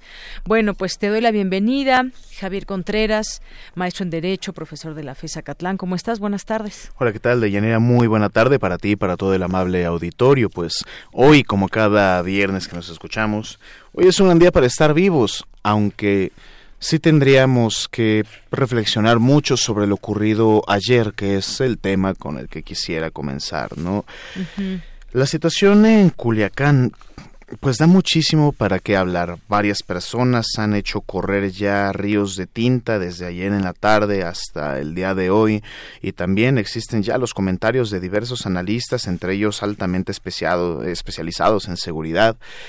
Y pues bueno, me parece que es importante pensar en el esquema de debilidad en el cual podría acercarse el Estado mexicano, más allá del gobierno de México en sí mismo, el Estado mexicano, al haber entregado ya una especie de ruta de acción, digamos, para que los grupos criminales pues puedan presionar, es decir, generar algún momento complicado, una, una balacera, en alguna ciudad importante y que pueda desestabilizar a, a los tomadores de decisiones, pues es altamente preocupante. Me parece que, y revisaba en Twitter justamente, me parece que ayer se tomaron dos decisiones, una prudente y una mala, mala abiertamente. El mismo secretario de la Defensa mencionó en rueda de prensa esta mañana pues que la estrategia no había, del, eh, no había sido del todo eh, bien planificada o que tuvo sus errores. Eso me parece muy loable y me parece sensato que ya no tenemos a estos generales de los sexenios pasados que decían no fueron daños colaterales o fueron errores de personas que no tenían que ver con el operativo. No, se reconocen los errores y esto va a dar oportunidad al aprendizaje de Fuerzas Armadas, de Guardia Nacional y de elementos de seguridad pública, justamente para poder hacer un mejor combate a este fenómeno pero tal vez ni siquiera debió haber ocurrido todo lo que ocurrió ayer. Pensar en generar una detención a beneplácito de no sé quién, por supuesto, de la salud, de la paz del pueblo de México y en el combate a este crimen organizado, pero esta era la manera en la que se tenía que llevar a cabo y valdría la pena también mencionar ahí para redes sociales pues, los expertos en seguridad, pues no lo somos todos. Y es importante reconsiderar aquello. Me parece que fue pertinente, fue prudente la decisión del ciudadano presidente al pedir la comillas liberación o autorizar, mejor dicho, porque supuestamente es una decisión tomada dentro del Consejo de Seguridad Nacional de, de Ovidio Guzmán. Pero pues con las últimas informaciones que se han compartido ya en distintos eh, medios, en diferentes diarios, pues se menciona que no hubo una detención formal y efectivamente no tuvimos una presentación ante el Ministerio Público ni se ejecutó propiamente una orden de aprehensión, entonces no podríamos hablar de una liberación.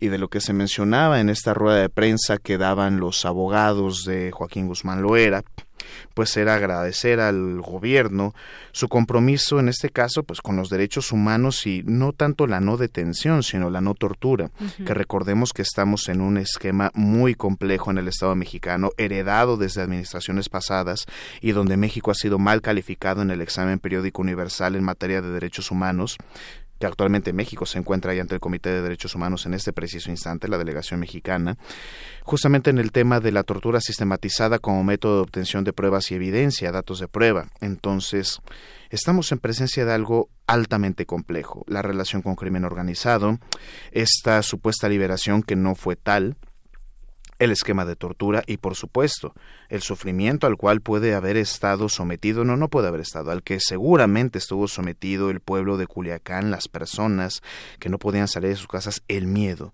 Creo que es lo que tendríamos que pensar con mayor detenimiento, el cuidado de las vidas humanas y el miedo que pudo haber sentido la gente toda la tarde de ayer. Así es. Bueno, pues un operativo fallido, ya dijeron las autoridades. ¿Hasta qué tanto esa prudencia para evitar eh, más muertes y, e involucrar a la sociedad civil en este intercambio eh, de balazos? Eh, será sin duda un precedente todo esto, Javier. no sabemos si un precedente, no lo veo yo tan claro en ese momento, si un precedente positivo o negativo. También hay pues una serie de opiniones al respecto. Se está dividiendo la opinión en torno a lo que está sucediendo, pero sobre todo que viene en adelante, porque vendrá también, pues por supuesto, toda esta operatividad que sigue teniendo el narcotráfico en nuestro país. No es, eh, no, no, no, no vemos esos, eh, no hay visos de que pueda terminar eh, esta organización que se tiene en distintos lugares está dando esa conferencia, no sé, ya terminó, de la familia del Chapo Guzmán. Eh, pues bueno, algunos han, atrevido hasta decir que está operando desde ahí el Chapo Guzmán, desde Estados Unidos. Lo veo muy difícil, pero pues es sin duda un precedente que yo te digo, no me atrevería a decir si es positivo o negativo, pero es algo inédito, como platicábamos hace un buen rato ya con, con Pepe Rebeles, que él en lo particular se pronunciaba porque había sido una decisión eh, correcta, pero pues sin duda hay muchas cosas en juego, muchas cosas en juego porque también venimos con esta em, con esta idea de que las cosas se van a hacer diferentes, de que eh, existirá un cambio y sí reconocer, yo creo que es importante reconocer que hubo un operativo fallido. En otro momento yo creo que si lo miden mediáticamente no hubiéramos eh, visto a un, un, presidente salir con eso, con fue un operativo fallido, sino pues aventarse y quizás y hacer un derramamiento de sangre. No lo sé, estoy hablando de manera hipotética por lo que hemos visto en otros momentos. No obstante, me parece que sí hay que reconocer en este caso la decisión de, del presidente López Obrador cuando se apela a la prudencia esto no se trata de liberar delincuentes, porque estamos hablando de un delincuente y que a pesar de todo, por supuesto, como todas y todos, debemos tener un respeto irrestricto a sus derechos humanos, pero me parece que ese no es el debate. Creo que lo que tendríamos que estar considerando es el cambio de visiones que hay entre administraciones distintas y me gustaría justamente citar palabras de un expresidente y del presidente actual pensar en el enfoque que tenía Felipe de Jesús Calderón Hinojosa cuando mencionó presentando sus operativos. Se perderán vidas inocentes, vidas humanas inocentes, pero valdrá la pena. Creo que es algo que debería reflexionar todo nuestro radioescuchas y las personas desde la academia y en cualquier espacio. Recordar las palabras de aquella persona que indirecta o directamente nos trajo a este escenario tan difícil en el combate al crimen organizado, esas palabras no se pueden quedar en la ignominia. Se perderá vidas humanas inocentes, pero valdrá la pena. No hay que dejar de lado lo que dijo Felipe Calderón en aquellos años y en contrapartida, lo que mencionó López Obrador, un dirigente puede arriesgar su vida, pero no puede poner en peligro la de los demás.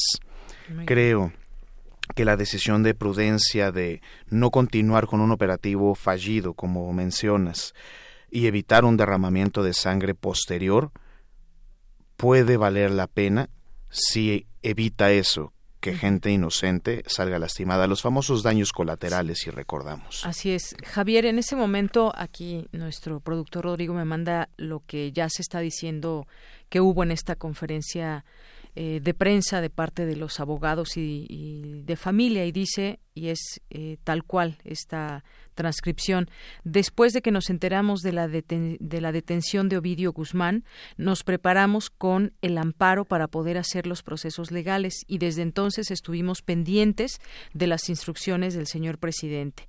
Luego, en otro párrafo, prácticamente este es un mensaje muy corto de agradecimiento al presidente de la República, a su equipo de seguridad nacional y estamos muy agradecidos toda la familia y finalmente agradecerles, esto me imagino que ya son palabras textuales de Ovidio, que no fui torturado como es como se acostumbraba en el pasado, ni fui golpeado ni otra tortura.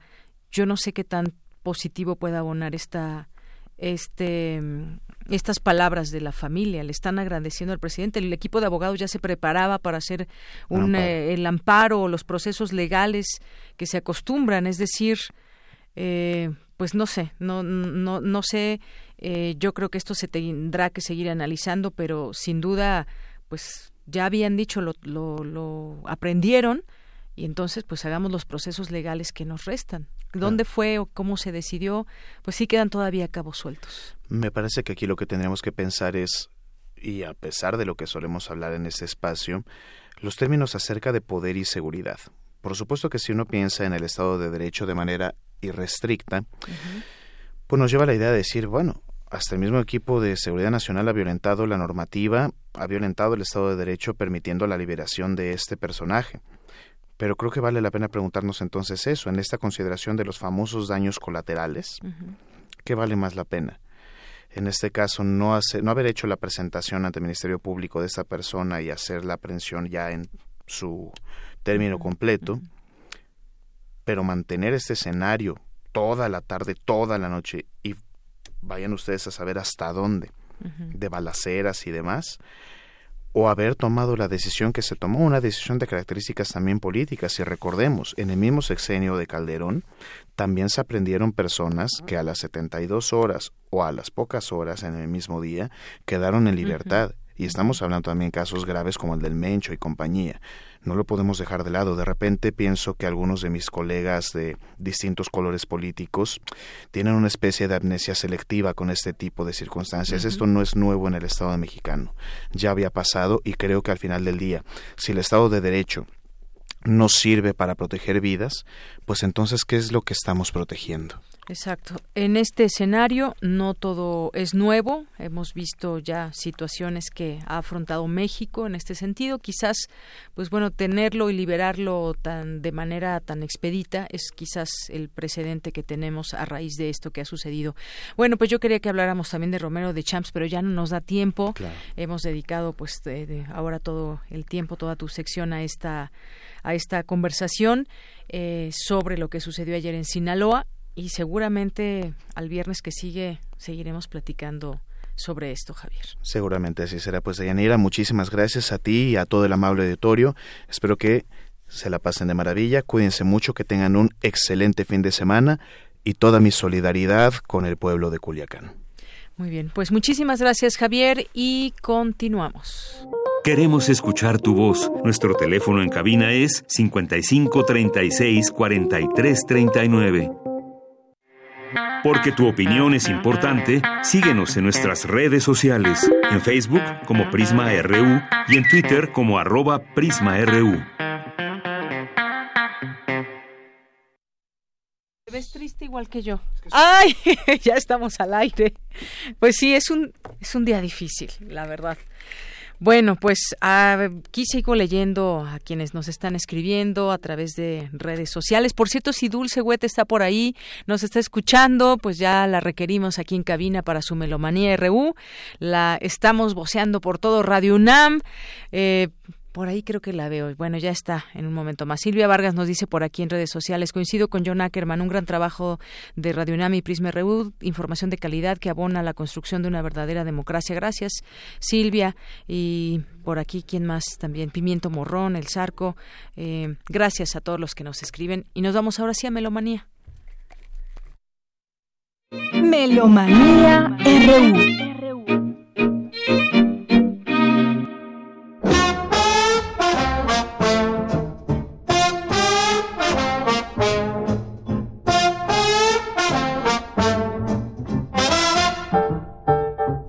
Frida. Y bueno, pues ya nos vamos a Melomanía RU con Dulce Wet. ¿Cómo estás, Dulce? Pues contenta, con muchos festivales encima, tenemos vértice a todo lo que da, con muchas presentaciones, están las extensiones del foro de música nueva, la FAM, la Facultad de Música de la UNAM, cumplió 90 años, cumple 90 años, está también teniendo esta semana el encuentro decimoctavo de saxofón, entonces donde también los chicos de Sigma Project, a quienes escuchamos ayer, uno de sus integrantes, Josexto Silguero, pues también van a tocar cuatro veces. Tenemos cortesías también de Ofunam. En fin, ahorita estamos escuchando música que va a entrar a cantar Anita O'Day, Anita Belle Colton en su nombre original quien nació exactamente hace 100 años, es el centenario de esta de una de las cantantes de jazz estadounidense, pues con mucho sentido del ritmo, con mucha dinámica, eso es lo que estamos escuchando atrás. A ella, este, bueno, ella rompió la tradición de la niña cantante que, cantante que se ponía su vestido de gala. Ella este, se vestía con una chaqueta y una falda como de banda y este y cambió verdaderamente tenía un argot como muy atrevido no en su momento bueno estamos escuchando opus número uno así se llama la canción hecha en 1944 por Melvin James y eh, Cy Oliver este, era Sidney, pero le decían Sid Oliver. Escuchemos un poquito de ella y ya nos vamos a las invitaciones porque si no se nos viene el tiempo encima. Exacto.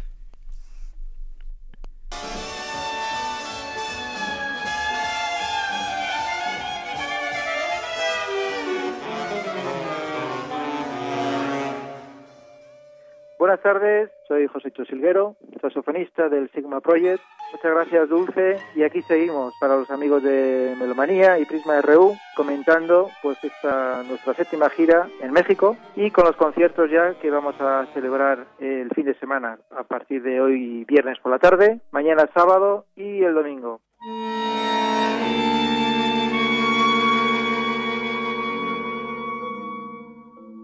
Hoy por la tarde será el concierto en la Facultad de Música de la UNAM, en la sala Xochipilli, a las 8 de la tarde, y será el concierto de gala del encuentro, 18 Encuentro Universitario Internacional de Saxofones que organiza anualmente la UNAM y con dirección de nuestro querido amigo y profesor de saxofón de dicha facultad, Roberto Benítez.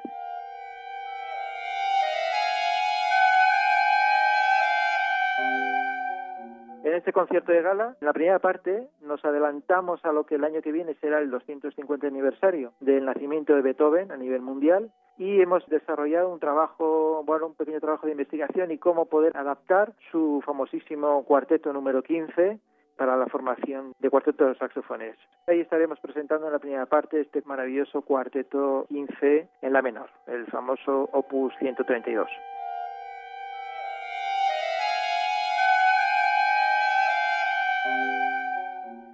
Luego ya en una segunda parte volveremos a presentar la obra Personae 3 de Ignacio Bacalovera y haremos una pequeña presentación también de nuestro repertorio con la primera audición en México de la obra titulada Canción del joven compositor catalán Joan Magrané. Es una obra también muy reciente, la hemos estrenado el pasado 30 de septiembre en el Festival Iaraque de Manises, una obra de muy reciente factura.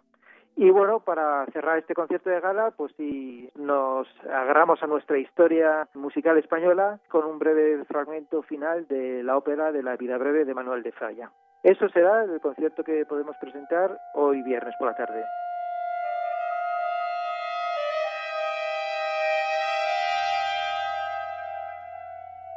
Para mañana sábado os invitamos al concierto que realizaremos en la sala Manuel Ponce del Palacio de Bellas Artes. Será a 6 de la tarde. Y ya nos metemos de lleno en la 41 edición del Foro Internacional de Música Nueva Manuel Enríquez.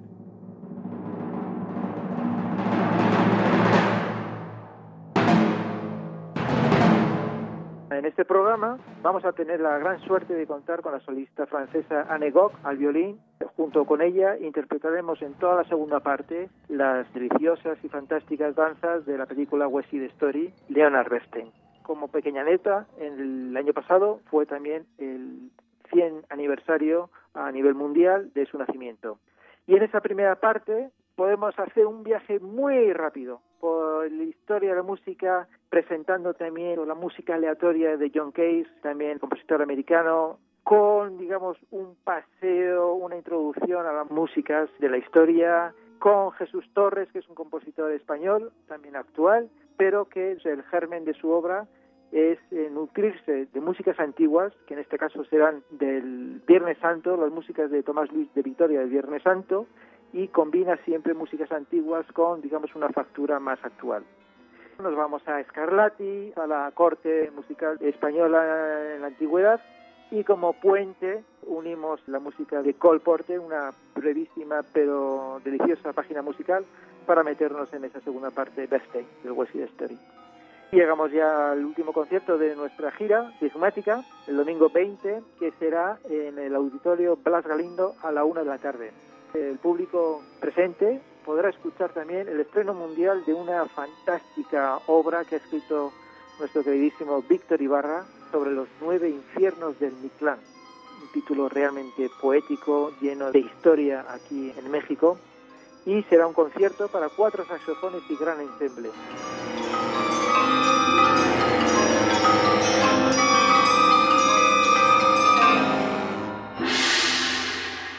Para nosotros es importante que siempre quede reflejado en esta gira que es el Cepro Music el que ha provocado que estemos aquí. A raíz de ese concierto del domingo se ha generado todo y luego pues a través de eso pues eso ha salido lo del sábado, lo del viernes y lo del jueves.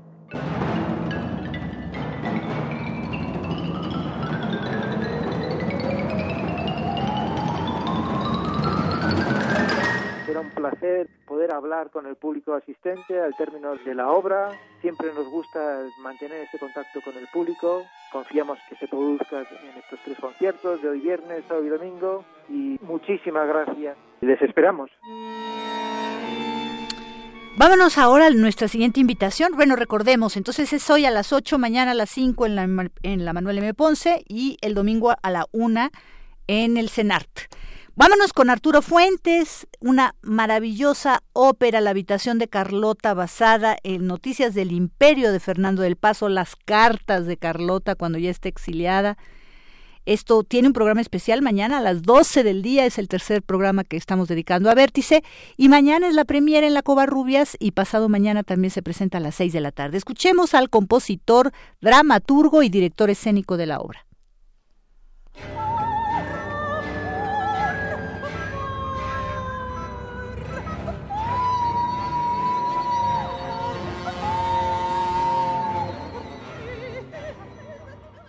Hola amigos melómanos de Prisma RU. Soy Arturo Fuentes, compositor y director escénico de La habitación de Carlota.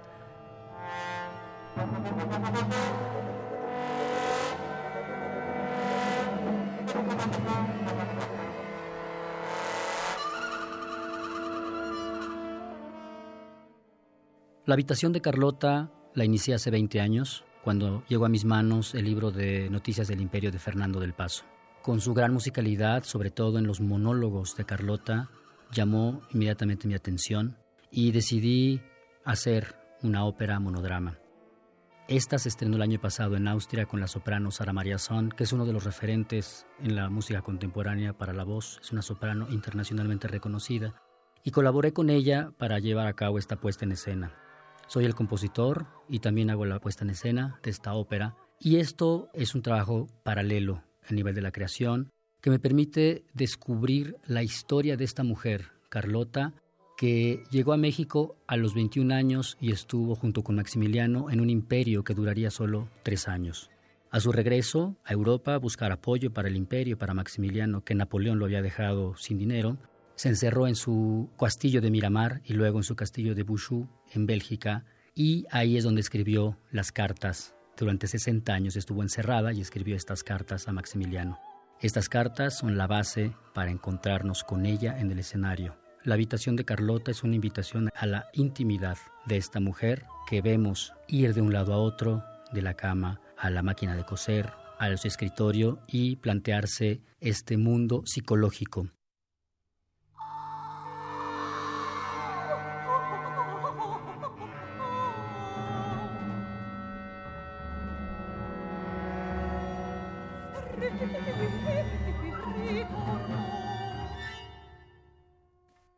Por otro lado, la puesta en escena en el Festival Vértice es una apuesta arriesgada también, puesto que hay video, electrónica, actuación por parte de una actriz, eh, Sandra Victoria Aguilar, y el texto literario se une de alguna manera con la parte electrónica, con la iluminación y con la escena para formar un concepto general, la habitación de Carlota. Vamos a la intimidad de Carlota, es una ópera de amor y de olvido tiene tintes históricos y podemos descubrir la literatura del gran escritor Fernando del Paso.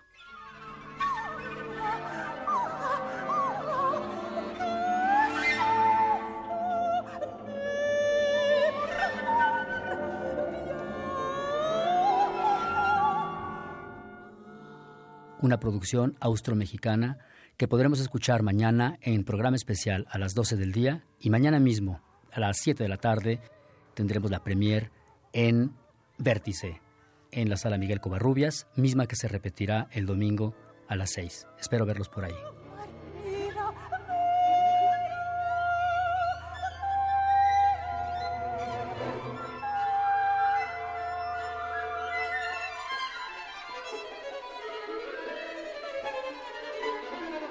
Amigos, hay tres pases dobles para el sábado a las 7 de la noche y tres pases dobles para el domingo. Llámenos 55 36 43 39. Repetimos 55 36 43 39.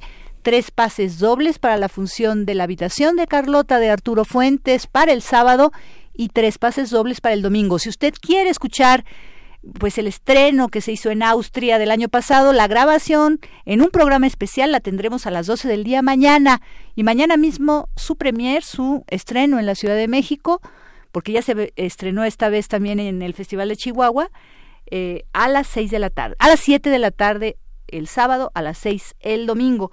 Vámonos con las, eh, escuchamos, estamos ahora, vamos a escuchar un poquito del concierto de Prokofiev, la OFUNAM tiene su tercer programa, Máximo Cuarta como director artístico, Carlos Gándara al violín. Ellos interpretarán el concierto para violín número uno de Prokofiev, antes la obertura Ruslan y Ludmila de Glinka, y para terminar, los cuadros de una exposición de Mussorgsky. Entonces estamos escuchando el segundo movimiento, Scherzo vivachísimo, de este concierto para violín y orquesta número uno, que está escrito en tres movimientos. Esto es con la Orquesta Sinfónica de Chicago, está Mintz, Shlomo Mintz al violín, la Orquesta Sinfónica de Chicago y Claudio Abado en la dirección. Llámenos 55 36 43 39, cinco pases dobles para mañana sábado en la función de la FUNAM a las 8 de la noche en la Nezahualcóyotl. 55 36 43 39.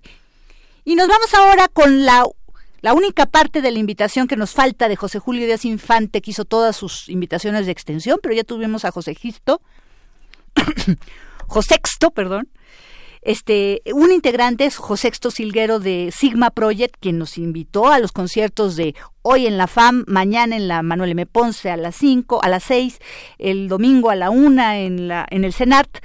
Entonces vámonos nada más con la invitación que nos hace de el gran acordeonista que tuvimos, Vincent Lermet, aquí el martes pasado, el 8 de octubre, con los 30 años de Ana Lara de Hacia una nueva música, y él volvió a tocar el domingo, un programa muy especial. Escuchemos.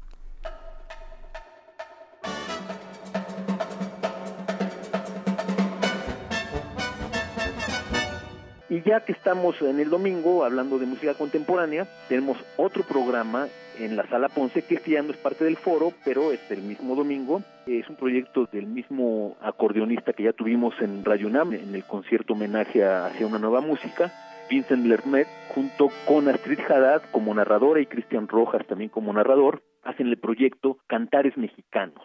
Son varias obras comisionadas a compositores mexicanos y con interludios narrados en náhuatl, ¿no? Y todas las obras también tienen esa correlación con lo narrado, con lo musical. Están obras de Georgina Derbez, de Cham Zapata, de la misma Ana Lara, Javier Torres Maldonado, Alejandro Romero, quien fue uno de nuestros jurados ahora de este foro, junto con Cristina García Islas. Y tenemos también otra obra de Víctor Ibarra y de Jorge Torres Sáenz, un festín de música contemporánea mexicana, grandes compositores vivos, estaremos escuchándolos a través de estas obras para acordeón y narrador. También es imperdible programa para este fin de semana. Los esperamos para vivir estas gratas e innovadoras experiencias sonoras. Y nos vamos con la tercera invitación del Festival Divertimento en su décima edición. Es el domingo a las 5 de la tarde en la Casa del Lago de la UNAM.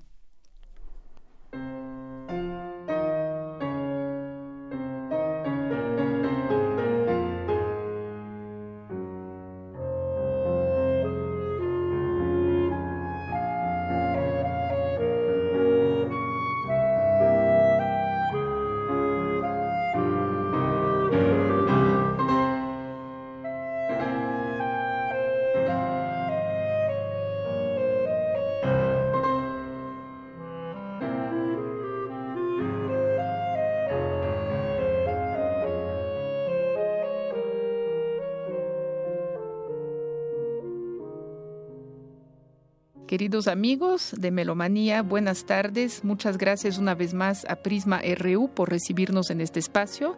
Soy Monique Rassetti, la directora del Festival Internacional Divertimento, y ya estamos aquí presentando el tercer concierto de nuestra décima temporada. Va a ser en dos días, el domingo 20 de octubre, en Casa del Lago UNAM a las 17 de la tarde tendremos en esta ocasión dos integrantes del conocidísimo grupo Cameristas de México, que ya llevan una muy larga trayectoria en nuestro país e internacionalmente.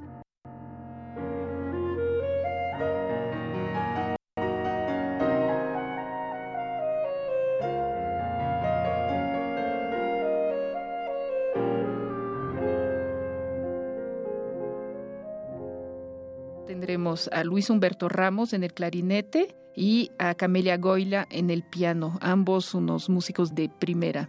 Y nos van a deleitar con obras de Burgmüller, Reinecke y Brahms. Les recuerdo que la entrada es libre y que estos conciertos pues, se llevan a cabo gracias a la Secretaría de Cultura, a través de la Coordinación Nacional de Música y Ópera, a través del FONCA y de, gracias a la Facultad de Música de la UNAM y obviamente a las sedes que nos albergan con este festival y esta temporada. Casa del Lago, 17 horas, domingo 20 de octubre. Lleguen temprano, los conciertos se llenan. Muchas gracias y ahí nos estaremos viendo.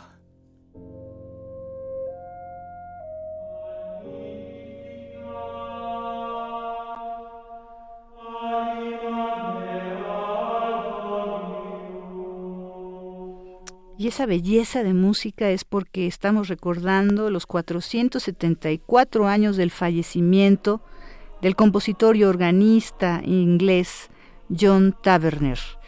Es uno de los más importantes de su época. Él compuso mucha música vocal que incluye misas magníficas, motete. Inclusive estamos escuchando a Chanticleer con un Magnificat. El disco así se titula, Magnificat. Es del año 2000, producido por Teldec. Bueno, pues ya nos vamos, ahora sí. Pues sí, ya nos vamos, Dulce. Muchas gracias, como siempre. Gracias a todos ustedes que nos escuchan. Y bueno, pues ya también ahí ya están distintos medios todo lo que sucedió en esta conferencia de prensa última, tal cual las cosas eh, se dijeron ahí, en este agradecimiento que le hacen al presidente de la familia de Ovidio Guzmán. Gracias, Dulce. Gracias a todos ustedes. Hasta el lunes.